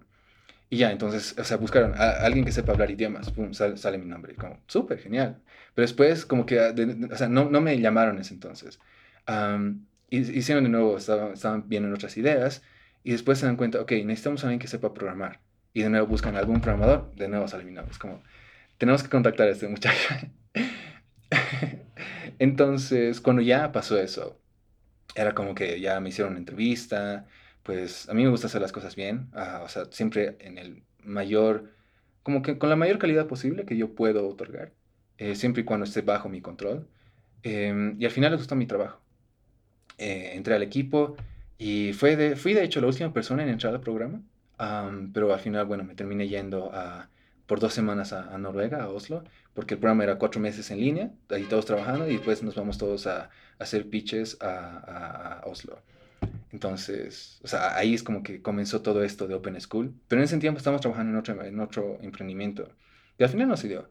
Em, pero, tal vez por todo el trabajo que estamos haciendo y por tan, tanto que significaba la educación para nosotros, fuimos seleccionados para ser uno de los equipos que iba a formar parte de un documental, que de hecho, de hecho el documental está ahorita en, en YouTube, que es una historia de emprendimiento o algo así, que es a YSI Story, una historia de YSI, de YSI, em, que pues habla sobre todo este proceso de aprender, de hacer emprendimientos sociales, que pues son algo diferentes yo creo con los emprendimientos como tal, em, porque a veces como que algo que me he dado cuenta es cuando me encuentro con alguien que quiere tener, que quiere ser súper exitoso, que quiere ser, no sé, el siguiente Mark Zuckerberg. O sea, no digo que todos, ¿no? Pero con las personas que yo me he topado, algunas, eran como que, sí, es que yo quiero tener mucho dinero. Eh, esa era su, su, métrica de éxito. Pero cuando me, encontré con esos emprendedores sociales que eran parte del programa, todos eran, no, yo quiero hacer, quiero que esto cambie porque sé que esto ha causado muchos problemas a estas personas. Em, o quiero, no sé, eh, poder por ejemplo, uno de los equipos estaba em, reciclando botellas PET plásticas y lo estaba volviendo en material para poleras. Entonces era como un, o sea, eh, eh, no sé, era un, un, enfoque tan diferente. Eh, y a veces, o sea, yo fui directo. Perdón, pero la, la, polera es, es como playeras. Sí, sí, sí. Ah, sí, o sea, lo que tú tienes puesto es una, una, una, playera, pero hecha de, de mm, plástico reciclado. entonces, o sea, yo fui directo al emprendimiento social. O sea, mi primera eh, experiencia en emprendimiento no fue en emprendimiento como tal, de crear, eh, no sé, una empresa unicornio como tal, sino fue emprendimiento social. Y, fue, o sea, así un shock grande, ¿no? Como decir, oh, espera, hay personas que, que se motivan porque quieren ser, no sé, Mark Zuckerberg y, y eh, ser millonarios. O sea, lo cual no está mal, obviamente. Pero cuando tu primera experiencia es, o sea, tu punto de, de, de, de, de comparación, digamos, es, son personas que lo hacen porque tienen esa pasión en el alma es como que, oh, wow, espera, esto es, esto es diferente. Y, o sea, tratas de aprender y ves diferentes perspectivas, ¿no? Pero ahí en Open School, entonces, era como que me encontré con las personas que tenían esa pasión por querer hacer algo en el mundo. Es decir, no, eso está mal y podemos mejorarlo porque tenemos las habilidades, o sabemos, o tenemos diferentes insights o perspectivas del mundo. Y pues todos mis otros compañeros igual eran, o sea, mis, mis socios, porque éramos cuatro en ese entonces. Ah, tenían esa idea, queremos mejorar la educación. Sabemos de que hay cosas que están mal, sabemos de que podemos hacer un impacto en ese sentido y busquemos cosas. Eventualmente nos dejaron dos y continuamos con otros, nosotros dos, eh, Alex, que es un compañero, em, y yo, y avanzamos en eso. Eventualmente era como que no, no, no se va a dar, no podemos hacer nada, estábamos a punto de dejarlo todo y decir ya no, ya no trabajamos en esto, en nada más, hasta aquí fue y chao. Pero o sea, a mí me encanta esta idea de consistencia. Todo tiene que ser, o sea, consistente. Incluso tus fallos tienen que ser consistentes. Es como decir, eh, la idea de ser, de ser consciente de que los fallos van a estar ahí, pero tienes que reconocer qué es lo que está pasando para que no sean consistentemente iguales, sino que consistentemente, o sea, mejoren o sepas mitigar ciertos riesgos. Entonces, cuando ya comenzamos em, en pensar en Open School, de hecho, fue cuando justo estaba yo en un viaje a Europa, porque tenía que dar una charla en Davos, en Suiza, sobre eh, eh, Drupal, que es una tecnología en la que trabajo. Y pues Alex, mi compañero, había como hecho algunas reuniones con algunos colegios de allá o personas de allá que trabajan en educación. Y, o sea, yo fui y era como que, ok, ya, o sea, para ese entonces yo había aprendido la perspectiva como muy de business, de negocio, sobre cómo hacer estas cosas. Vamos a hacer business. Me fui hasta allá, empezamos a hablar con los colegios y terminamos teniendo como un... Em, nos volvimos socios con un colegio llamado, o sea, que se llama como tal Open School, en los que estaban haciendo esta idea de darle el poder total a los estudiantes, de que ellos sean los guías de su aprendizaje y los profesores como tal sean como coaches que solo te ayuden a, volver a tu camino. Y pues nos gustó mucho la idea, empezamos a desarrollar su plataforma como tal Y pues ahora, como creo que ya te lo había mencionado, pues el eh, Open School como tal obtuvo este financiamiento de más de 100 mil euros, que es pues para potenciar el desarrollo de, esta plataforma y del, del, concepto como tal. Y, y, y, cuando hacen el contacto ustedes con esta escuela, o sea, ustedes, bueno, eh, es un colegio, me dices, ¿no? O sea, hacen, hacen el contacto con el colegio y, y cómo fue que embonó el perfil de ustedes con, con lo que ellos venían haciendo. Es que ahí viene, de hecho, y esto es igual algo parte de, de mis creencias, que el mundo como crece más rápido cuando trabajamos todos juntos. y, eh, o sea, estos, estas personas eran profesores que estaban como queriendo innovar en la parte educativa. Entonces estaban como que em, mejorando o dándole esta, esta total libertad a todos los estudiantes y todo, pero lo estaban haciendo todo muy manual. Era como que lo tenían que hacer con reportes a mano, los estudiantes tenían que hacer lo mismo. Y en mi caso, o sea, yo soy desarrollador, era como que no, o sea, hay que hacer esto digital. Y ellos igual estaban pensando, ¿cómo podemos hacer para que expandir, expandirnos a otros colegios, para que esa expansión sea pues fácil de hacer y no, no, no tengamos que nosotros intervenir. Y pues ahí como que, mira, hagámoslo digital, eh, mejoremos todo su workflow, eh, implementemos estas cosas que sean justo features para ustedes y sea la plataforma de Open School. Entonces, ahí ellos se dieron cuenta que era importante porque sí querían crecer, pero no sabían cómo, porque era todo con Excel sheets, o sea, hojas de Excel y muy complicado. Entonces, hablando y hablando, como que a mí me gusta hacer abstracción, le dije, ¿por qué no podemos mover todo esto de esta forma? A los profesores como tal, las reuniones que tuvimos, y les gustó. Entonces ya de repente dijimos, ok, entonces trabajemos juntos, algunos estudiantes igual nos ayudan ya, y ahora de hecho hay creo que cuatro colegios utilizando la plataforma, y o sea, constantemente nos dan feedback y es para mejorar. porque de, ahí nace, es como que colaboran entre todos. Ahora, eh, y ahora que ya está sucediendo como te dije antes de empezar la entrevista, pues yo, yo también trabajo como docente. Y, o sea, el, el modelo de, de darle, darle el empoderamiento al, al, estudiante, pues es algo que de entrada me parece, o sea, me parece una idea genial, ¿no? O sea, es como de, uy, me hubiera encantado tenerla yo. Sin embargo, también viene como la contraparte de, y, y el estudiante cómo sabe qué es lo que quiere. Este, y, ah, y, ahí, o sea, cómo, cómo entra cómo entra, o sea, ¿qué es lo que tú has visto hasta ahora que, en el desarrollo que llevas hasta el día de hoy la plataforma? Pues mira, la, la idea se basa en que existen competencias que el gobierno austriaco como tal define para todo el sistema educativo. Entonces, una vez que los colegios tienen las competencias, pueden implementarlo de la forma que quieran, pueden enseñarlo de la forma que quieran. entonces, ahí es cuando este colegio hace eso. Es como que, ok, sabemos a dónde tenemos que llegar, entonces nosotros vamos a crear cómo. Entonces los niños como tal, em, digamos, van al colegio y dicen, hoy quiero aprender a sumar. porque, o sea, ya, ya se les ha entrenado con esa idea de ser curiosos y todo. Pero para aprender a sumar ya existe un camino de aprendizaje que, está hecho para ellos, que los docentes han realizado, em, que está relacionado a otras cosas. Entonces es mucho en base a hacer em, como exámenes constantes. O sea, casi, casi cada semana tienen exámenes ellos, así de cinco minutos, así súper cortos, para que puedan saber cómo van en su, en su progreso. Y si algo, por ejemplo, no saben, le dicen, no, mira, ¿sabes qué? Vuelve a este eh, camino de aprendizaje y aprende este, este, esta cosa, porque existe este recurso. Entonces, ayuda mucho eso, porque es como, es como una empresa, digamos, una startup en el que es todo súper rápido, o sea, hay incrementos pequeñitos, pero eso es lo que hacen los niños. Entonces, el, docente siempre está midiendo a qué nivel los niños están progresando, porque al final los niños saben, tienen que llegar a completar las competencias, pero eh, va a ser con ayuda de los profesores. Y ellos, es como, no, no es necesario que ellos vayan así, uno, dos y tres. Pueden comenzar por el final y pueden ir volviendo. Pero al final depende de ellos qué es lo, cómo, cómo lo quieren hacer. Y al final, o sea, tienen más confianza esos niños. Recuerdo que cuando hablé con algunos de ellos, hablaban inglés así súper, súper bien. O sea, tenían nueve, unos once, doce años. Increíbles hablantes así, con otros idiomas. Muy capos esos niños. Y era porque tenían esa confianza. O sea, no tenían miedo de hablar con otros eh, adultos ni nada. Era, se sentía esa libertad. Wow, ¿sabes qué me parece eh, fabuloso? O sea, y lo que, estaba ahorita como pensando. Ahora, o sea, algo que yo, eh, critico, mucho dentro del, sistema tradicional en el que yo me desenvuelvo es que es como esta falta esta falta de colaboración, ¿no? Eh, entre, y sobre todo de tomar en cuenta a los docentes, porque cuando toda la, la, pandemia empezó, fue, oye, todas sus casas Y entonces un grupo de, no sé, de cuatro o cinco directivos dentro de cada institución, de manera interna, se reunían y decían, ok, este es el plan y ahí les va. Entonces los docentes se quedaron como, ¿qué vamos a hacer? ¿Esto? Ah, ok. No, hombre, esto, vamos a hacer esto. Bueno, va. Entonces iban, lo, lo implementaban y luego el, el, estudiante le llegaba de que, vamos a hacer eso. Sí, entonces, pues sí, pues fue lo que nos dijeron arriba.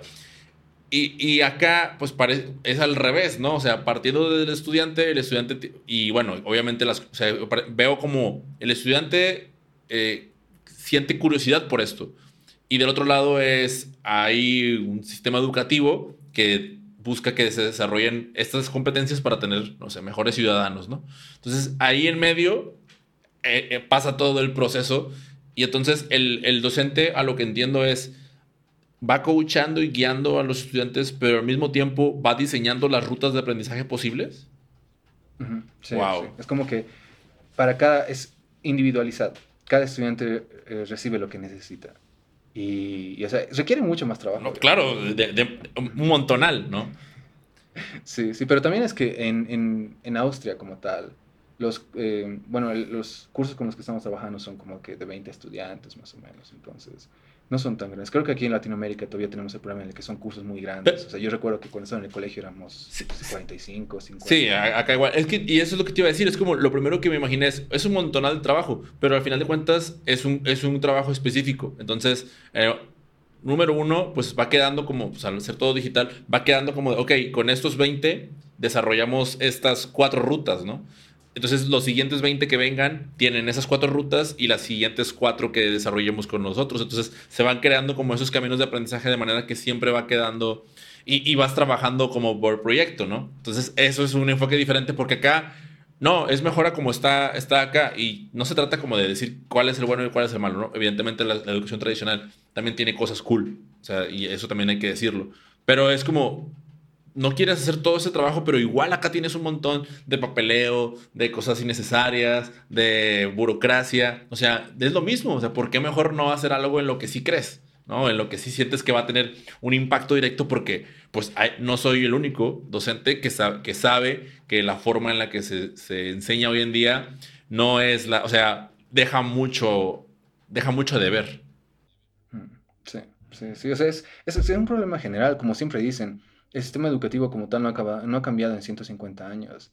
Estamos con la misma idea de que el docente es el emisor y los estudiantes son receptores, cuando no es así. O sea, los estudiantes tienen más libertad para poder ser mucho más creativos. Y no estamos apoyando esa creatividad, no la estamos utilizando. Podríamos crear incluso miles de empresas, miles de cosas que sean súper cool solo para la sociedad en la que e, esos niños viven, dándoles esa libertad pero no pasa así. Y, y, hay un sesgo terrible que incluso ahorita se salió a relucir de mi parte cuando te dije la pregunta, cuando, cuando los estudiantes no saben lo que quieren. O sea, ¿y, quién soy yo para decir que no saben lo que quieren? O sea, para, empezar es, yo sé lo que, lo que yo quiero. O sea, pues, ¿a, qué edad? ¿A qué edad te das cuenta de, o sea, en, en, cada momento de nuestra vida tenemos deseos, ¿no? O sea, de aspiraciones y buscamos ciertos placeres. Entonces, hay un sesgo también muy fuerte como de adultos de, no, pues ellos qué van a saber. Y pues en realidad saben, o sea, al menos lo que ellos desean en ese momento de su vida sí lo saben y nosotros no. O sea, nosotros no sabemos lo que ellos desean. Por eso hay una discrepancia terrible, ¿no? de ahí que me parezca tan genial eh, y claro que corresponde un montón de trabajo, pero me parece tan genial este enfoque que hay hacia los estudiantes y, no, qué genial, John, o sea, y qué genial formar parte de un proyecto así. O sea, honestamente, si, si en algo puedo apoyar, cuenta conmigo porque me, me, parece estupendo, de verdad estupendo. Y ojalá que, que eso o sea, no, digo, yo sé que ahorita es un, primer paso, ¿no? Pero ojalá no se, queda, no se quedara allá. Porque al final de cuentas, pues, a, Latinoamérica nos eh, pide a gritos algo, algo similar, ¿no? Y creo que lo debes de tener en el mapa. Sí, sí, no, definitivamente. O sea, hay muchos planes de expansión, muchas cosas que podemos hacer. Pero claro, al final es como que hay que saber, creo yo, consolidar proyectos bien. Y con eso, pues, atraerlos ya con toda esa con ese ya conocimiento bien eh, agarrado a otros lugares, porque siento que tal vez un problema que tenemos aquí en Latinoamérica es que, primero, impuestos son difíciles, siempre son difíciles como tal, para crear emprendimientos, y segundo es que creo que hay algunos sesgos a veces que nos dan, sobre todo en la educación, de que tal vez los niños van a crear caos, tal vez los profesores se van a cansar, o tal vez los profesores no van a querer enseñar tanto, o sea, hay un montón de cosas al final que son solo excusas para no querer innovar. Y pues no, hay que hacerlo. Em, lo que sí, siempre, o sea, tenemos las, las, puertas abiertas para cualquier persona que quiera formar parte de esto.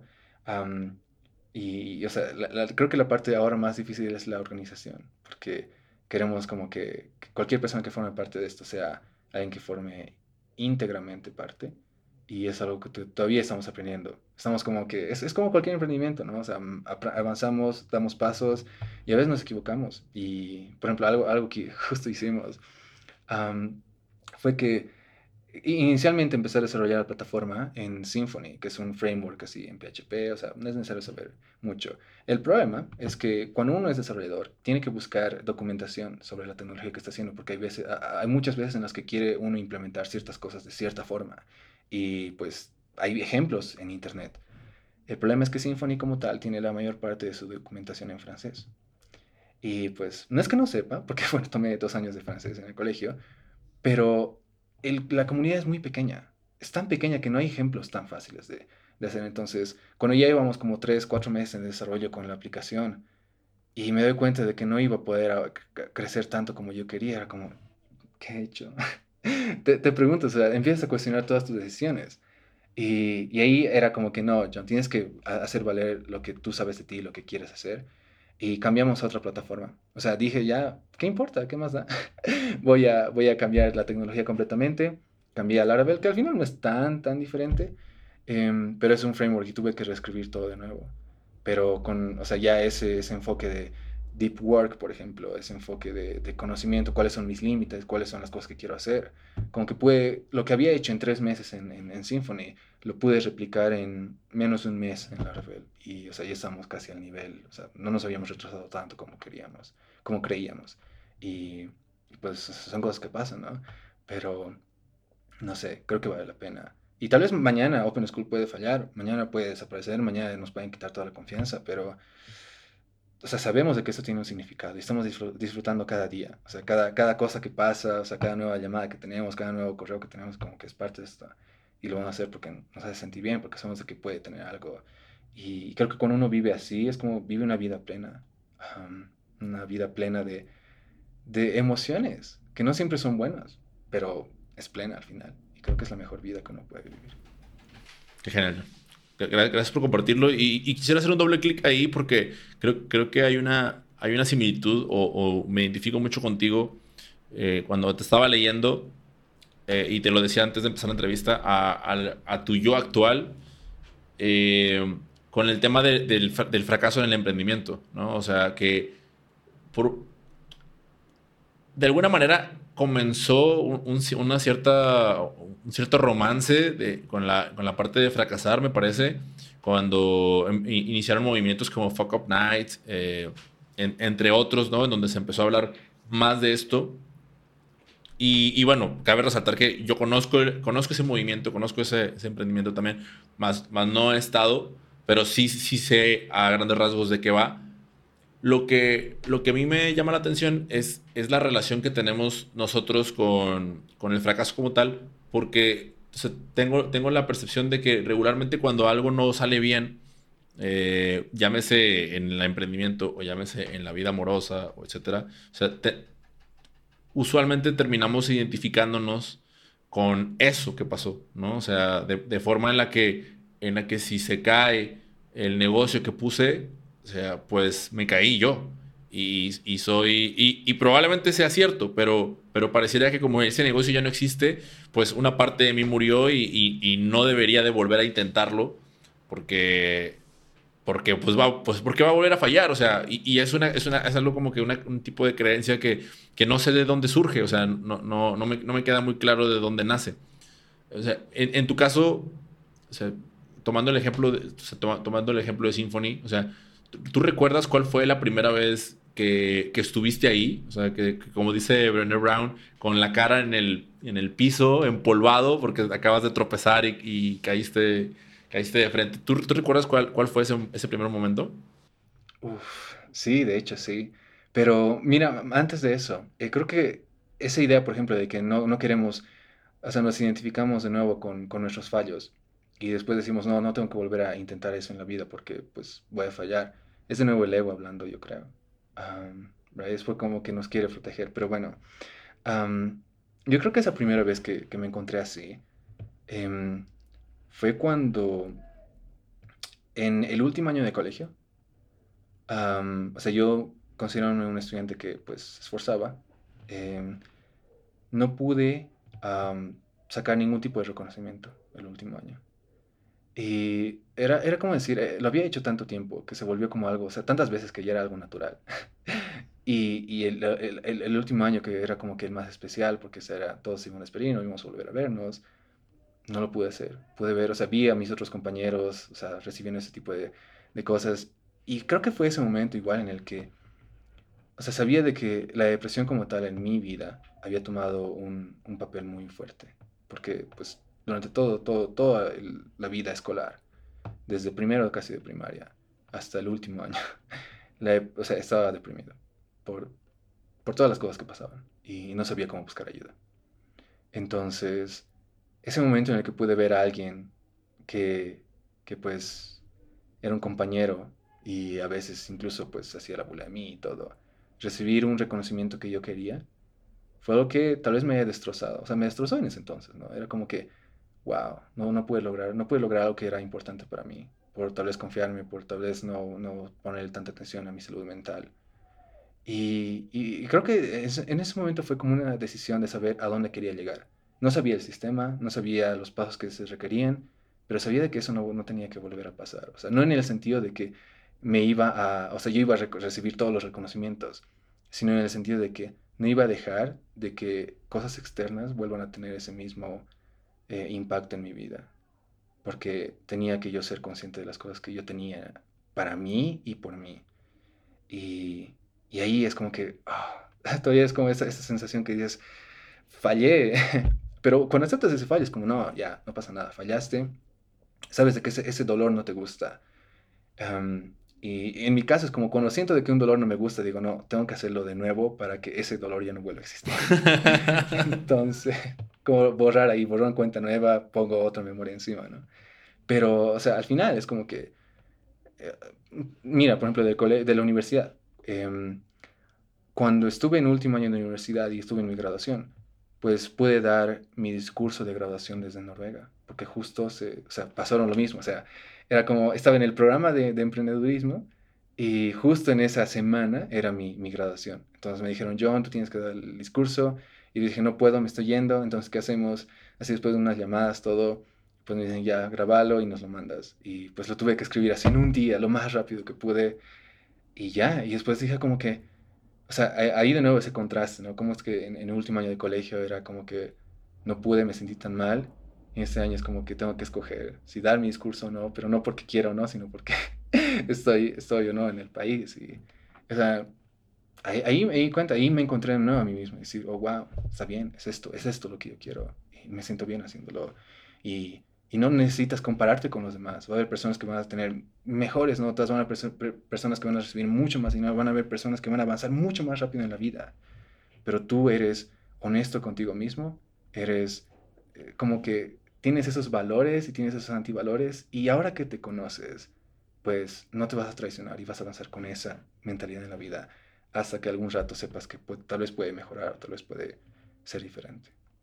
Wow, ¿sabes qué me acordé ahorita lo que dijiste de, tengo que volver a hacerlo para... Eh, cuando estaba en la escuela, un maestro nos, nos, nos compartió que una de sus investigaciones, eh, yo, yo, estudié la, la, carrera técnica en educación física, ¿no? Entonces, eh, mi maestro estaba haciendo la maestría en alto rendimiento deportivo. Entonces nos compartió que en su investigación estaba buscando la manera de encontrar que cuando tú haces ejercicio y terminabas muy adolorido, o sea, cuáles eran esos métodos para, pues, pues para así que, no sé, disipar el ácido láctico, quitar el, malestar que tenían tus músculos, etc. Y que su descubrimiento fue que la única manera de, de que eso, ese dolor desapareciera era volviendo a hacer ejercicio. ¿No? O sea, que era, que era, la única manera. Y entonces me, se me quedó muy grabado porque me pareció muy ilógico, ¿no? O sea, como que es tocarse de sentido común porque voy a volver a repetir lo, lo, lo, si me duele, ¿no? si, las piernas están destrozadas, Pero, pero tiene, o sea, hace totalmente sentido porque, o sea, cuando tú fallas, eh, yo, por ejemplo, que lo, he mencionado ya en este podcast anteriormente, que el año pasado perdí la relación con, con la, quien era mi novia, perdí, eh, tuve que vender mi carro, cerré la academia de baile. Entonces es como, no puedo hacer ninguna de esas tres cosas otra vez porque me va a doler muchísimo. Pero es como, y, entonces nunca vas a hacerla. ¿Estás seguro que nunca lo vas a hacer? Es como, ¿cuál es, cuál es el costo de no volver a intentarlo? Es, es algo que a veces no, no, no, no, te vuelves a plantear, ¿no? Y, y ahí por eso te decía yo que esto estaba ahorita razonando en el tema de los antivalores o sea, creo que a mí algo que no me agrada tanto de cuando se, se, se romantiza el, el,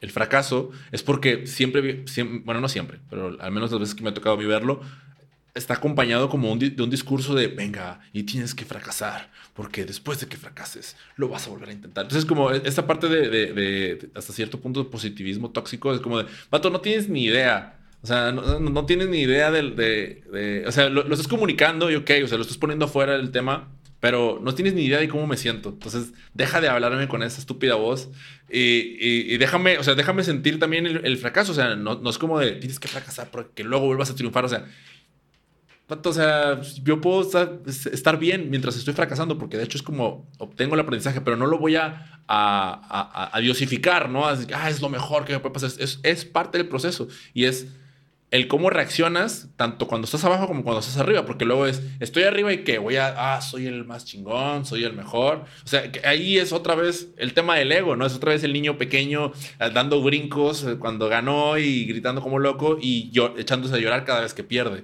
Y, eso es, justamente el, estar de extremo a extremo lo que pareciera que jode la vida porque no hay un equilibrio.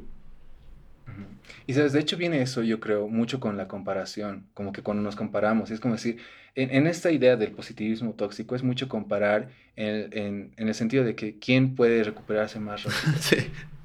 Y es como que... Sí. ¿no? ¿Cuál es la pinche prisa, no? O sea, ¿por, qué, ¿por qué tenemos tanta prisa, no? Sí, o sea, y al final es como haz lo que tú te, te, haga sentir vivo. Eso es lo que me gusta decir. Como haz lo que te haga sentir vivo. Y si quieres llorar hoy, pues hazlo. ¿Qué importa? Em, yo recuerdo muchas veces, y o sea, incluso, y todavía viene esto igual con la masculinidad tóxica, de que los hombres todavía no podemos mostrar nuestras emociones. o sea, había, o sea, hace un tiempo, bueno, ya mucho tiempo, tenía una relación que era muy importante para mí. Y en ese entonces, pues, era como que ah, Dios, odio todo. Y tenía que seguir avanzando con, con, con, mis emprendimientos. O sea, todo tenía que seguir funcionando. Era como que por mi trabajo no podía, o sea, por, mis emociones en teoría no podía dejar de hacer eso porque defendía mucho de mí. Entonces lo que hice para, para seguir avanzando era como que ya, John, ¿te duele? Está bien. ¿Lo quieres llorar? Sí, llóralo. Entonces todos los días me, me, venía a mi oficina, bueno, este lugar donde trabajo, me sentaba aquí y, decía, ya, John, vas a llorar hasta, hasta que ya no puedas, pero vas a seguir trabajando. Entonces empezaba a programar, programar, programar, llorando todo el tiempo, como, wow. como, como, odio esto, qué, qué, qué, horrible que me haya pasado esto, que esta persona ya no esté, o XZ. Y todos esos pensamientos los aceptaba, era como no los ignoraba, pero seguía programando, seguía haciendo, porque decía, no, son dos cosas diferentes y no lo van a afectar y puedo hacer las dos al mismo tiempo. ¿Quién, ¿Quién, dice que no puedo llorar mientras trabajo? Mírame, mírame, mira cómo, lo hago. Sí, o sea, ya. Y con eso como que ya también terapia y todo, como que ah, em, empiezas a aceptar tus emociones, empiezas a aceptar eso y dices, sí, si fallo está mal. O sea, no, es que está mal, sino entonces te vas, a sentir, te vas a sentir mal. Y eso no está mal. O sea, está, está bien que aceptes tus emociones y te duela y digas, ah, ¿cómo quería haber logrado eso? Pero cuando aceptamos eso, es, es más fácil dejarlo ir. Y creo que con el positivismo tóxico, es como decir, no aceptas ese fallo como el fallo, como ese dolor que te ha causado. Si no lo ah, el aprendizaje, es como, no, tienes que aceptar ese dolor más para poderlo dejar ir. Si no, estás creando trauma sobre trauma de decir, no, no, ahora soy más fuerte que antes y, y cada vez soy más fuerte cada vez que fallo. Es como, no, o sea, cada vez te estás rompiendo más y no te das cuenta y eventualmente vas a explotar y, y todo se va, o sea, puedes llegar a tener tu mejor oportunidad, y porque no has sabido tratar tu salud mental o tus emociones, pues todo se va a desmoronar igual. Así que hay que saberse cuidar también. A, mí me pasó eh, hace unas semanas, me hice un viaje a Puebla, que es, un estado de aquí de, del, sorry por, por el celular. Es de aquí también de México. Y justo cuando estaba allá, el último día, antes de regresar, eh, me fui a, una, a una cafetería y estaba, almorcé tan rico y al terminar dije, bueno, pues voy, a esperar un rato más aquí porque me siento muy a gusto, saqué una libreta y ya había traído como ciertos pensamientos en, ahí durante el viaje, ¿no? Algunas cosas que venían y, iban y venían. Y entonces mientras escribía eh, y había leído, se seguía, seguía terminando de leer a, Brené Brown, hubo, hubo algo que, que, cuando lo leí me hizo llorar, pero poquito, ¿no? O sea, como, hoy y, decía acerca de, hacer, haber hecho tu mejor esfuerzo, o sea, y aceptar que no había, que no había sido suficiente. Entonces saqué mi libreta y entonces empecé a escribir y, recuerdo que, que, escribí en letras grandes y mayúsculas, hiciste hiciste lo que pudiste. Pero el proceso de escribirlo fue tan doloroso y que, que, que ahí sí se me salieron las lágrimas. O sea, realmente, cuando mientras escribía, y porque, o sea, porque, porque dije, ¿por qué, me, ¿por qué me da sentimiento esa parte? Entonces, cuando la escribí, lloré. O sea, ahí en, la cafetería, ahí, pues, no, no estaba, a, o sea, vaya, para, para dar también la imagen, no, no es que tenga nada de malo que lo hubiese hecho, pero para dar la imagen, no estaba, pero sí estaba llorando en público, ¿no? Que es algo que creo que la mayoría es algo que evitamos, ¿no? Entonces estaba de, y yo, no puede ser que estoy llorando. Dije, pero lo, siento, o sea, lo necesito porque ya no puedo más. Entonces ahí fue donde me rompí, o sea, me rompí en público y, terminé de escribirlo y ahora, es, o sea, recurro a eso cada vez que, que, que, siento que soy un fracasado. O sea, cada vez que siento que fracasé, regreso y lo leo, hiciste lo que pudiste. O sea, con las herramientas que tenía y en el momento en el que estaba. Y punto. O sea, ya, o sea, eso ya pasó. eso ya pasó y, no, y no hay problema. Continúa. Y ayer se lo compartí a mi psicóloga y dijo, va, vamos bien, vamos bien. yo, va, genial. ¿no? O sea, soy el más fuerte. No, no, no, no, no se trata de eso. simplemente vamos, está bien, ya. O sea, te, hizo sentir vivo, como dijiste tú. ¿Te hizo sentir vivo? Sí, cool. No, pues eso estás haciendo aquí, vivir. Sí, sí, sí. Y creo que igual también, eh, creo que es bueno encontrar esos esas pequeñas palabritas que decimos, porque justo ahorita lo, que resonó conmigo era esa idea de decir soy un fracasado. Cuando soy de nuevo es una etiqueta, right? Es como, más bien creo que de nuevo una forma, y a mí me gusta ser muy consciente con mis pensamientos y decir, no, no soy un fracasado, he fracasado esta vez y está bien. Y creo que te da de nuevo esa libertad, ya, no eres un fracasado, no has hecho las cosas mal, no eres un error, eres alguien que, eres un humano igual que los demás y ha fallado y está bien. Así que creo que, con, no sé, con esa, con esa mentalidad te, das libertad. Que para mí la libertad es importante. Y libertad en todo. Y cuando tienes la libertad de mostrar quién eres, incluso emocionalmente, creo que puedes, no sé, avanzar con pasos más grandes, con, contigo mismo. Porque no, no, no, es como decir, no, no te comparas con los demás. Porque eso de pasos más grandes no es decir, oh, voy a avanzar más rápido que los demás, sino decir, voy a llegar a donde yo quiero llegar más rápido. Que, que, que eso es algo que, que, que es curioso porque recuerdo que una vez platiqué con, con JJ y, tú lo conoces, entonces yo le decía, es que quiero, es que quiero tener libertad eh, para hacer lo que yo quiera. Y entonces me decía, ah, genial, ¿y qué quieres hacer? Y, y no pude responder a esa pregunta, ¿no? O sea, que, que a veces es, como... Es más como estar atrapados eh, eh, haciendo cosas que no quieres hacer y que sabes que no quieres hacer, pero al final del día, por, si no tienes un buen trabajo interno, ¿no? Que yo no yo estoy diciendo que yo sí lo tenga, estoy, me, me, encuentro justamente en ese proceso, pero que cuando llega la oportunidad de, ah, ok, no quieres hacer lo que estás haciendo, perfecto, entonces haz lo que quieras, pero no sabes qué es lo que quieres, ¿no? Entonces ahí, o sea, en el caso tuyo, ¿tienes algún, algún momento en el que hayas dicho, aquí conocí la libertad y aquí la experimenté por primera vez de manera consciente? Sí, mira, de hecho hay dos historias que quisiera em, compartir al respecto. De hecho, una es en todo lo contrario a tu pregunta, em, que es esta idea de, creer que todo está perdido, eh, que no hay, no hay nada. Y creo que igual fue un punto de quiebre. En 2018, por allá creo, em, estaba terminando igual una relación sentimental y era muy dolorosa. Por, por, bueno, en ese entonces todavía tenía menos inteligencia emocional. Pero me quebré cuando justo salió unos días después de que terminó esa relación una canción llamada I Am Broken Too, que es Estoy Roto también, de una banda así de metalcore. Pero la línea que, o sea, me, me, sacó lágrimas y como que fue, fue tan fuerte, me, me, me pegó tan fuerte, fue, cometo, continúo cometiendo los mismos errores solo para sentirme vivo. Y fue tan real en ese entonces como decir, wow, estoy, no, no es que estoy haciendo lo que yo quiero hacer, es que estoy simplemente queriendo sentir algo Y lo estoy haciendo porque ya conozco estas emociones en estos errores que he cometido. Y los repito y los sigo repitiendo. Entonces, ahora, o sea, ya respondiendo a tu pregunta.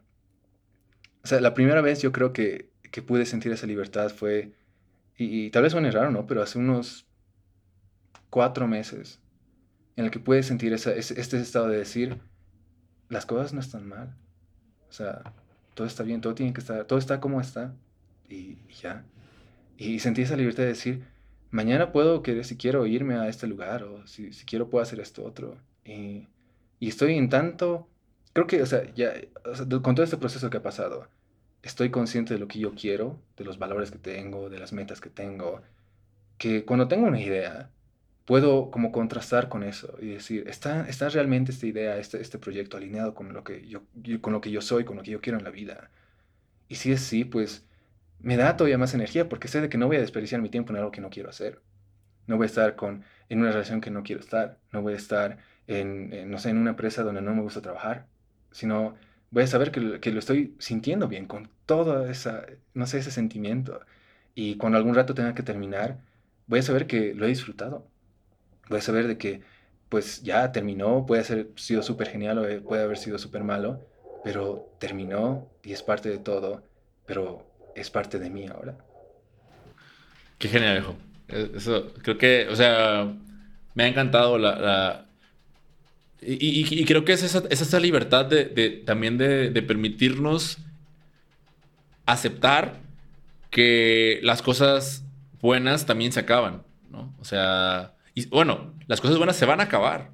Y, eso de alguna manera, o sea, no sé, ahorita que te escuché, eh, es, es raro, pero lo, relaciono con, con, la libertad, ¿no? O sea, porque también es ser libre de permitirte aceptar que, que, que, o sea, hay como una relación extraña entre libertad y aceptación, que, que ahorita que te escuché la estoy relacionando, porque, porque entonces cuando no, cuando no aceptas las cosas, entonces no, no te permites, ¿no? O sea, no te dejas no te deja ser, no, no, no, entonces no eres libre de decidir, sino más bien está ese, ese estigma o ese pensamiento te tiene, te tiene acorralado, te tiene esposado, ya un poquito más exagerado, pero pues, precisamente es como, ¿y quién lo está haciendo? Pues, pues uno mismo, ¿no? Uno mismo, uno mismo el que se está con freno de mano y sin dejarse, sin dejarse ir, en el momento en el que no, sí, sí pasó, pum, quitas el freno y a lo que sigue, ¿no? Sí, sí, sí. Y de hecho, mira, creo que un ejemplo igual que, que tengo al respecto fue que con, con, todas las, experiencias que había tenido, porque creo que la parte más dura para mí em, fue esto de la inteligencia emocional en relaciones sentimentales. Em, hace ya, debe ser un año que comencé un proyecto llamado Letting Go Comics, que es, son cómics que hago con un amigo, que pues solo dibujé, era como muy terapéutico conmigo, porque me sentía como, tenía eh, el corazón destrozado y no sabía cómo canalizar este, este sentimiento. y empecé a dibujar o sea, siempre me gustaron a mí los cómics. Empecé a hacer así doodles que eran súper malos. Y, empecé a crear como una historia de eso. Y al final como que terminé haciendo 10, que pues se establecieron como los las 10 bases de, mis cómics. Y este año ya con, con un amigo buscando, que, bueno, buscando entre mis amigos, encontré uno que le, le encantaba dibujar y quería hacer un proyecto de cómics y lo terminamos realizando y ahora lo sacamos en Instagram y en Facebook y en Webtoon, eh, que es Letting Go Comics, lo pueden buscar donde quieran, que es igual este sentimiento de dejar ir, que es como que es esa libertad cuando, digamos, no aceptas de que las cosas buenas se acaban. Es como te estás agarrando a algo que ya se está yendo y no lo dejas ir. Entonces no te permite avanzar porque te sigues agarrando a eso.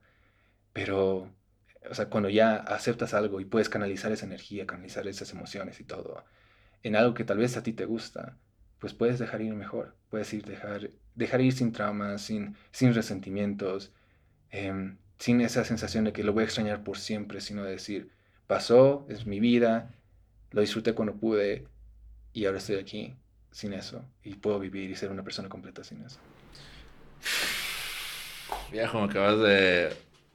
Sí, no, es que acabo de resonar con algo que justo estoy viviendo ahorita y, y, y creo que, o sea, es como voltear a ver el la situación y decir, eh, ya, por eso, o sea, es porque no, es por no dejar ir. O sea, no, no lo estoy dejando ir y, y, ahí va a seguir, ¿no? Porque pues al final de cuentas tú lo sigues amarrando hasta que no lo sueltes. Va, se va, va, a poder avanzar. Eh, algo que, tengo esa perspectiva y bueno, creo que ya queda más, me queda más clara con, con, todo eso que hemos charlado, es que eres una persona que como de hacer como una retrospectiva constante, ¿no? Como de estar haciendo una revisión hacia ti mismo, hacia adentro. Y bueno, ambos somos este, UBX alumni, ¿no? Que participamos por ahí. ¿Cómo te fue con el proceso de definir tus antivalores? Mm, oh, wow, esa es una buena pregunta. Creo que era, al principio fue de hecho una proyección de mis, traumas pasados.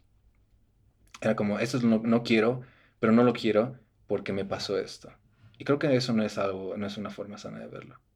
Porque, o sea, ahí me di cuenta. Es como, ahora al menos con la terapia, soy consciente de esas cosas y digo, o digamos, la siguiente semana iba y preguntaba, ¿eso está bien? ¿Esto está bien visto de esta forma? ¿O, o lo estoy proyectando de esta forma? y al final, como que me di cuenta de que los antivalores para mí son aquellas cosas que no me permiten vivir una vida plena, en el que ya no depende de alguien más. Sea, ya, o sea, creo que ahora me pude liberar de eso y decir, no, o sea, no es porque esa persona me haya lastimado, sino porque para mí vivir plenamente significa lo contrario de esto, o sea, lo opuesto de esto. Y cuando una vez ya lo identifiqué, era como que, sí, por ejemplo, a mí no me gusta la impuntualidad, o a mí me encanta em, la organización me encanta que todo esté súper organizado. Y a veces como que no puedo encontrar tanto, em, tanta diversión en que las cosas estén sin, sin ordenarse. Entonces, a veces uno se encuentra en la vida con personas que, que, quieren como que negociar tus valores, que te, o sea, preguntan, no, pero ¿por qué eres tan ordenado? ¿O por qué eres tan así? ¿O por qué, no sé, haces esta específica cosa que a mí no me gusta? Y de ahí depende uno, si uno no se conoce, pues puede terminar incluso como que aceptando o adaptándose a lo que los demás quieran. Y valgo lo mismo con los antivalores. Es como que eso es lo que no me gusta. Pero esta persona como que me está juzgando de esta forma o me está diciendo que yo no soy así. Pero aún no me guste, porque quiero, estoy buscando todavía esa validación externa y no me conozco, me voy a ir adaptando a eso. Y va a ser como parte mía. Y te terminas traicionando y tiene consecuencias muy grandes a largo plazo. Así que fue como que muy, en ese tiempo estaba en terapia con los de UBX más, como que fue justo ese esa mezcla eh, en su debido tiempo para que pueda sentirme bien con lo que estaba diciendo. Sí, yo, yo, le, he contado, yo le he contado a mi psicóloga de que, oye, estoy en este proceso y, como que casi casi que tienes competencia, ¿no? Porque se, se, volvió muy terapéutico el proceso, pero era, era, era a, a, son de broma. Y, y, sí, o sea, el hecho de, de experimentar es que creo que es, es doloroso, ¿no? Porque o sea, sin querer es eh, el pensamiento crítico aplicado al tema emocional. Es como, oh, o sea, había un choque muy fuerte ahí. Y, te comparto algo que ahorita que, que dijiste negociar tus valores me, resonó cabroncísimo. Y es que a mí me, me, ofrecieron la oportunidad de volver a trabajar en un lugar en el que anteriormente estaba. Y, o sea, la verdad es que me hicieron, me hicieron la oferta y yo lo pensé por un momento antes de contestar algo y le dije, ¿sabes qué? no puedo, o sea, no puedo porque ahorita la verdad es que ando full de trabajo. Eh, y, pues gracias, ¿no? Entonces eh, la persona me dice, pero te voy a pagar tanto. Eh, o sea, te voy, a, te voy a dar más dinero en esta ocasión. Y yo de que, wow, o sea, qué cool, pero, pero gracias, ¿no? O sea, no puedo. Ok, perfecto. Y así terminó la conversación. Pasaron las semanas y me, me, me volvió a contactar y me dice, oye, estoy buscando a alguien con, con tu perfil, ¿no? O sea, por favor, si conoces a alguien, recomiéndamelo. Le voy a pagar esta cantidad de dinero. Le dije, ah, perfecto, déjame, déjame preguntar. Y luego me dice, y si, eres tú, te pagaría esto extra. Y eso me, me dolió, o sea, me, me, me, hizo chocar internamente porque, por un lado, o sea, sí me pudo, o sea, sí, sí me hizo volver a pensarlo, ¿no? entonces fue como que, wow, estoy dudando, o sea, y, pero si ya le dije que, porque ya le había dicho, no es el tema del dinero, o sea, realmente ahorita tengo otros proyectos, justamente tengo esto del podcast, entonces mm, eh, no me puedo salir, o sea, honestamente, porque pues para mí es más importante eso otro. No le eché todo ese rollo, simplemente le dije, mis proyectos no es, pero lo que sí le dije es no es por el tema del dinero y aún así me ofreció más. Entonces, así fue como, oh, o sea, y, y, bueno, al final concluí que, que, no es que la persona haya querido ser mala conmigo, porque al final de cuentas me, me, quería beneficiar más. Lo que, lo que no estaba aplicando, no estaba aplicando empatía, porque, porque ella me estaba diciendo, Mike, me urge alguien en tu lugar. O sea, y entonces yo empaticé con ella y dije, wow, o sea, déjame ver cómo te ayudo. O sea, no, la verdad me duele no poder hacerlo yo. Pero cuando fue al revés, no aplicó. Porque cuando yo le dije, estoy haciendo algo muy importante, fue, no es tan importante como el dinero que yo te voy a dar. Y fue como que, oye, claro que sí lo es. Entonces ahí esa negociación de valores, eh, eh, eh, creo que ahorita lo que lo pienso, digo, necesito tener cuidado para cuando yo haga lo mismo. Porque creo que constantemente estamos negociando nuestros valores con, con, con otras, con las otras personas y, sin, y no nos damos cuenta cuando a veces estamos poniendo los valores, nuestros valores por encima de, de, de los valores de los demás. Sí, sí, sí. Pero al final, mira, creo que es, al final preguntando, es como la comunicación es clave. O sea, si eres una persona que puede comunicarse, está dispuesta a hablar de sus cosas, está dispuesta a decir algo que no se te molesta, creo que no hay mucho problema. Creo que esas son esas herramientas que al final uno tiene, que va adquiriendo con los años, para que cuando algo malo pase sepa cuándo parar. Es esa, esa idea de también saber poner límites. Porque no es como que existe, y eso igual que yo era muy estricto, como es, es uno o es cero. Uh, y decía, no, no, esto no está funcionando bien, así que cero. Pero después, o sea, con, con la terapia era como, no, John, o sea, existe un, un, un espacio ahí, en, eh, como es la física cuántica, ¿verdad? En el que no es, o sea, puede ser cualquier valor en, entre uno y cero. Um, y, y, ahí es donde tú tienes que saber definir cuáles son tus límites. Es como decir, vas a aceptar de, no sé, de 0,45 a 0,57, o vas a aceptar, pues, más que eso, menos que eso. Um, y eso te da esa libertad, porque no es libertad, o sea, suena, suena no algo curioso, pero creo que hay mucha libertad en los límites porque ahí sabes hasta dónde vas a llegar, hasta dónde sabes vas a hacer las cosas y eventualmente cuando se sobrepase eso vas a decir, no, esto, esto no es para mí. Y vas a poder dejarlo ir sin es culpa, porque es, es tuyo, es lo que tú sabes, lo que te conoces. Entonces, cuando te conoces, estás de nuevo ganando ese, ese, estás tomando ese control que a veces le damos a otras personas cuando no nos conocemos a nosotros mismos. que claro, o sea, las personas no van en la vida queriendo lastimar a otras personas, eso no, pasa pero a veces por descuido, a veces por falta de conocimiento, como que otras personas tienen tal vez, eh, están buscando beneficios de alguna forma y, hacen eso sin darse cuenta. Pero si uno no se conoce, pues sucumbe ante eso y, deja que se lo lleven en la corriente, pero de uno depende hacia qué dirección quiere que esa corriente sea. Shehu, gracias, gracias por compartir, compartir todo esto. Eh, mire, ya, ya para ir cerrando, John, eh, tengo una, una, nueva sección de preguntas que acabo de, acabo de integrar al programa. Justo hoy van a, la primera vez que lo voy a aplicar. También ya igual terminando la misma me da su feedback. Eh, pero bueno, son, son tres preguntas solamente. La, la, primera de ellas, a ver, ¿con cuál voy a empezar? Ya, si tienes la, si, si tuvieses la, la, oportunidad de que se te otorgara un superpoder, te voy a dar dos opciones y quisiera saber cuál, cuál elegirías, ¿no? El superpoder es detener el tiempo, o sea, de todos, excepto el tuyo, durante una hora, una vez a la semana, o poder retroceder en el tiempo una hora, una vez a la semana. ¿Cuál de los dos elegirías y por qué? Creo que yo elegiría, porque al final eso es, es una pregunta súper rápida y viene, viene de nuevo al gut feeling, ¿no? O sea, lo que, lo que sientes.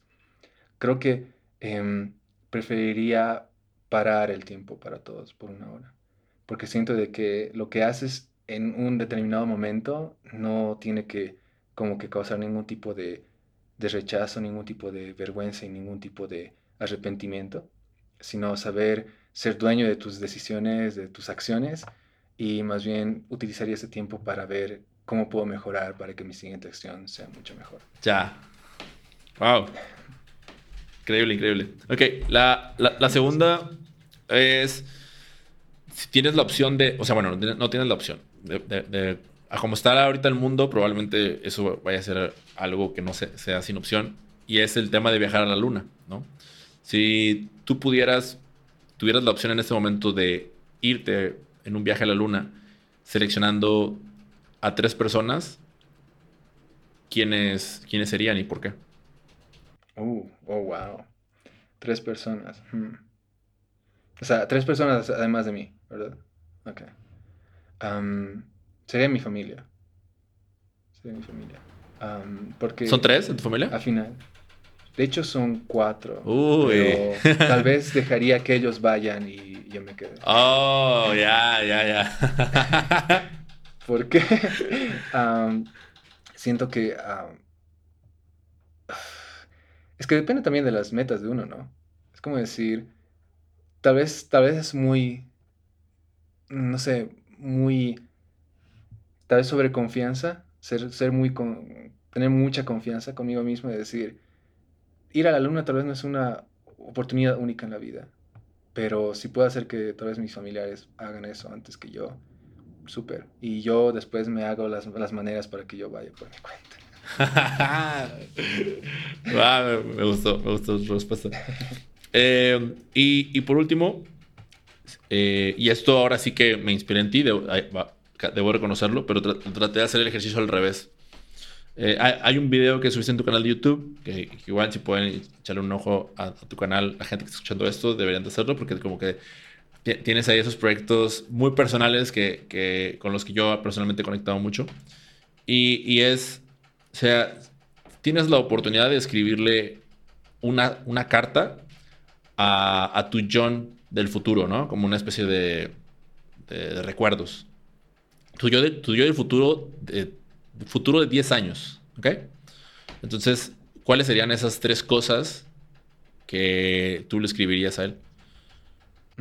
Creo que primero sería, no olvides lo que eres capaz de hacer porque a veces como que dudamos de las cosas que pensamos, o sea, de las cosas que queremos hacer y, o sea, pensamos de que un, el mismo, o sea, un error nos, nos define por siempre y es como que recordarse eso, como que no importa, John, va a estar bien, solo sigue avanzando. Uno. Segundo, sería, ah, no tengas miedo de, de, preguntar a las personas cómo están, porque eso puede ser como el inicio de una buena relación de amistad una buena forma de conectar. Em, y tercero, creo que sería no reprimas tus emociones. Y si ves que alguien está reprimiendo sus emociones, demuéstrale con el ejemplo que está como que te, te, te, te quita ese, ese, fuego del alma, digamos, cuando, cuando lo haces. Ah, así que no lo hagas por ti y tal vez tengas impacto en otras personas. Wow. Muchas gracias por, por La, verdad es que, me, me, quedo con muchos aprendizajes de esas tres respuestas. Y, y claro, de, de, la charla en general, viejo. Eh, antes de cerrar, me gustaría, me gustaría que, porfa, digo, de todos modos, lo voy a poner en, las notas del episodio, pero para la gente que lo está escuchando, eh, los que deseen continuar la conversación contigo, eh, en dónde y cómo te pueden encontrar. Claro me pueden encontrar por mi página web, que es johnchoque.com, choque sin la O. Eh, y también lo mismo en todas mis redes, en, Facebook, en Instagram, en, Telegram, en, Twitter, en todo, absolutamente todo. John Choque, Choque sin la O. incluso, sí, todo, todo con eso. Y siempre estoy feliz de poder conectar con personas, agregar más amigos, pero siempre es como decir, o sea, envíenme un mensaje. Eh, me gusta hacer esto más personal porque al final sí, es como uno vive solo una vez y pues cada persona tiene como una perspectiva única del mundo. Y si puedes compartir siquiera un minuto de esa perspectiva con otra persona, creo que crecemos más.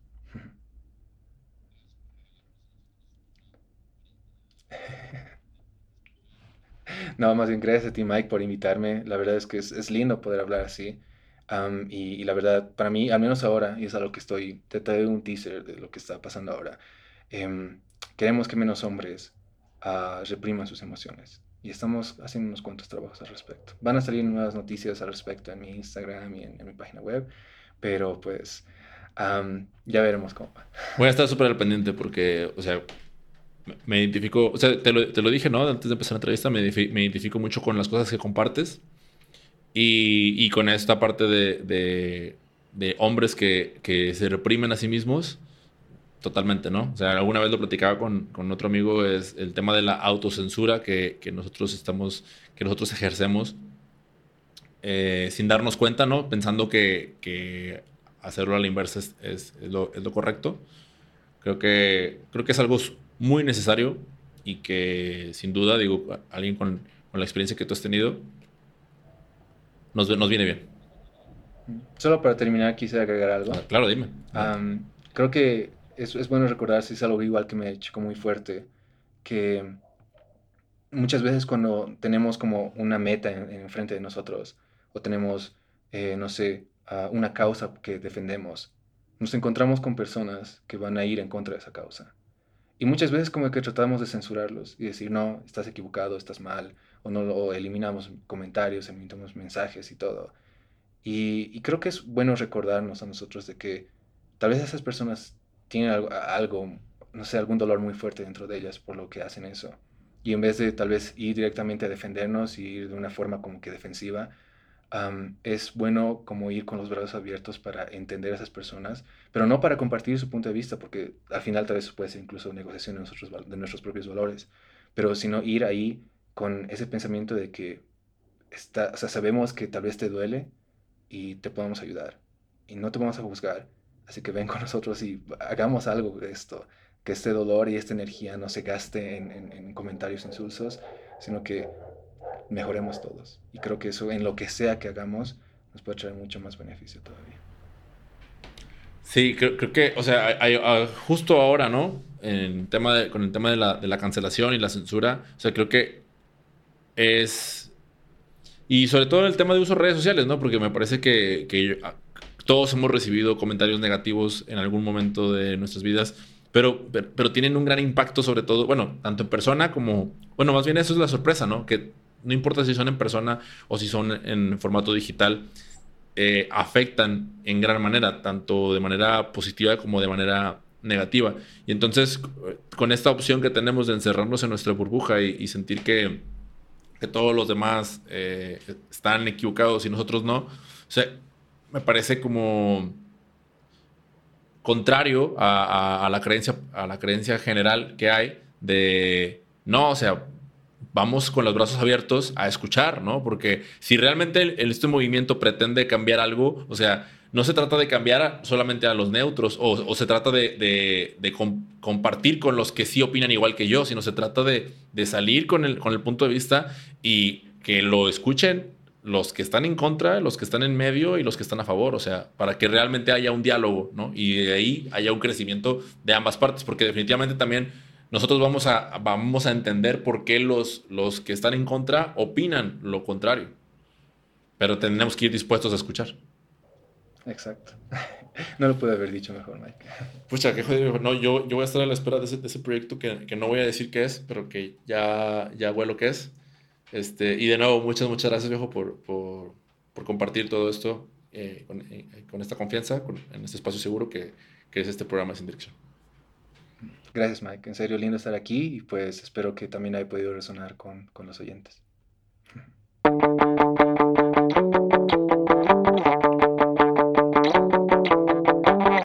Muchas gracias por escuchar hasta aquí el episodio. Espero que lo hayas disfrutado tanto como, como a mí me ha gustado mucho charlar con John. A John, si estás escuchando esto, gracias por aceptar la invitación. De verdad, ha sido, ha sido una delicia poder conversar contigo. Y bueno, para ti que estás escuchando también esto, ya no hablo de John, sino hablo de la audiencia, quiero invitarte a que te suscribas al newsletter de Sin Dirección, en donde siempre estoy compartiendo diversas cosas. Eh, y cada vez que aprovecho para hacer este anuncio, ahí comparto el Mike News, que son, lo sé, lo sé, el nombre está un poquito egocéntrico, pero son noticias para crear más. Entonces te voy compartiendo de, cosas que estoy haciendo para, para que tú eh, recibas este, tipo de información. Eh, te comparto siempre cosas del Book Movement o, episodios nuevos de que producimos en N Media y diversos proyectos en los que sigo colaborando. La mayoría, debo de decirlo también, de índole gratuita. Así que, eh, pues espero que te pueda, te pueda servir si, si, te vas, si te vas por allá y te suscribes. Y también el newsletter de la ruta, o sea, son dos, son dos opciones las que tengo. En la ruta ahí comparto lo que es la preparación, la ejecución y el descanso del mes a mes. Ahorita va un poquito retrasada, pero está por salir. Entonces, solamente, lo único que tienes que hacer es dar, dar clic en el enlace del sitio web y ahí en el sitio web vas a poder encontrar las instrucciones para poder suscribirte al boletín. Y bueno, sin más preámbulo, muchas gracias por escuchar este episodio hasta acá. Nos escuchamos la próxima semana. Chau, chau.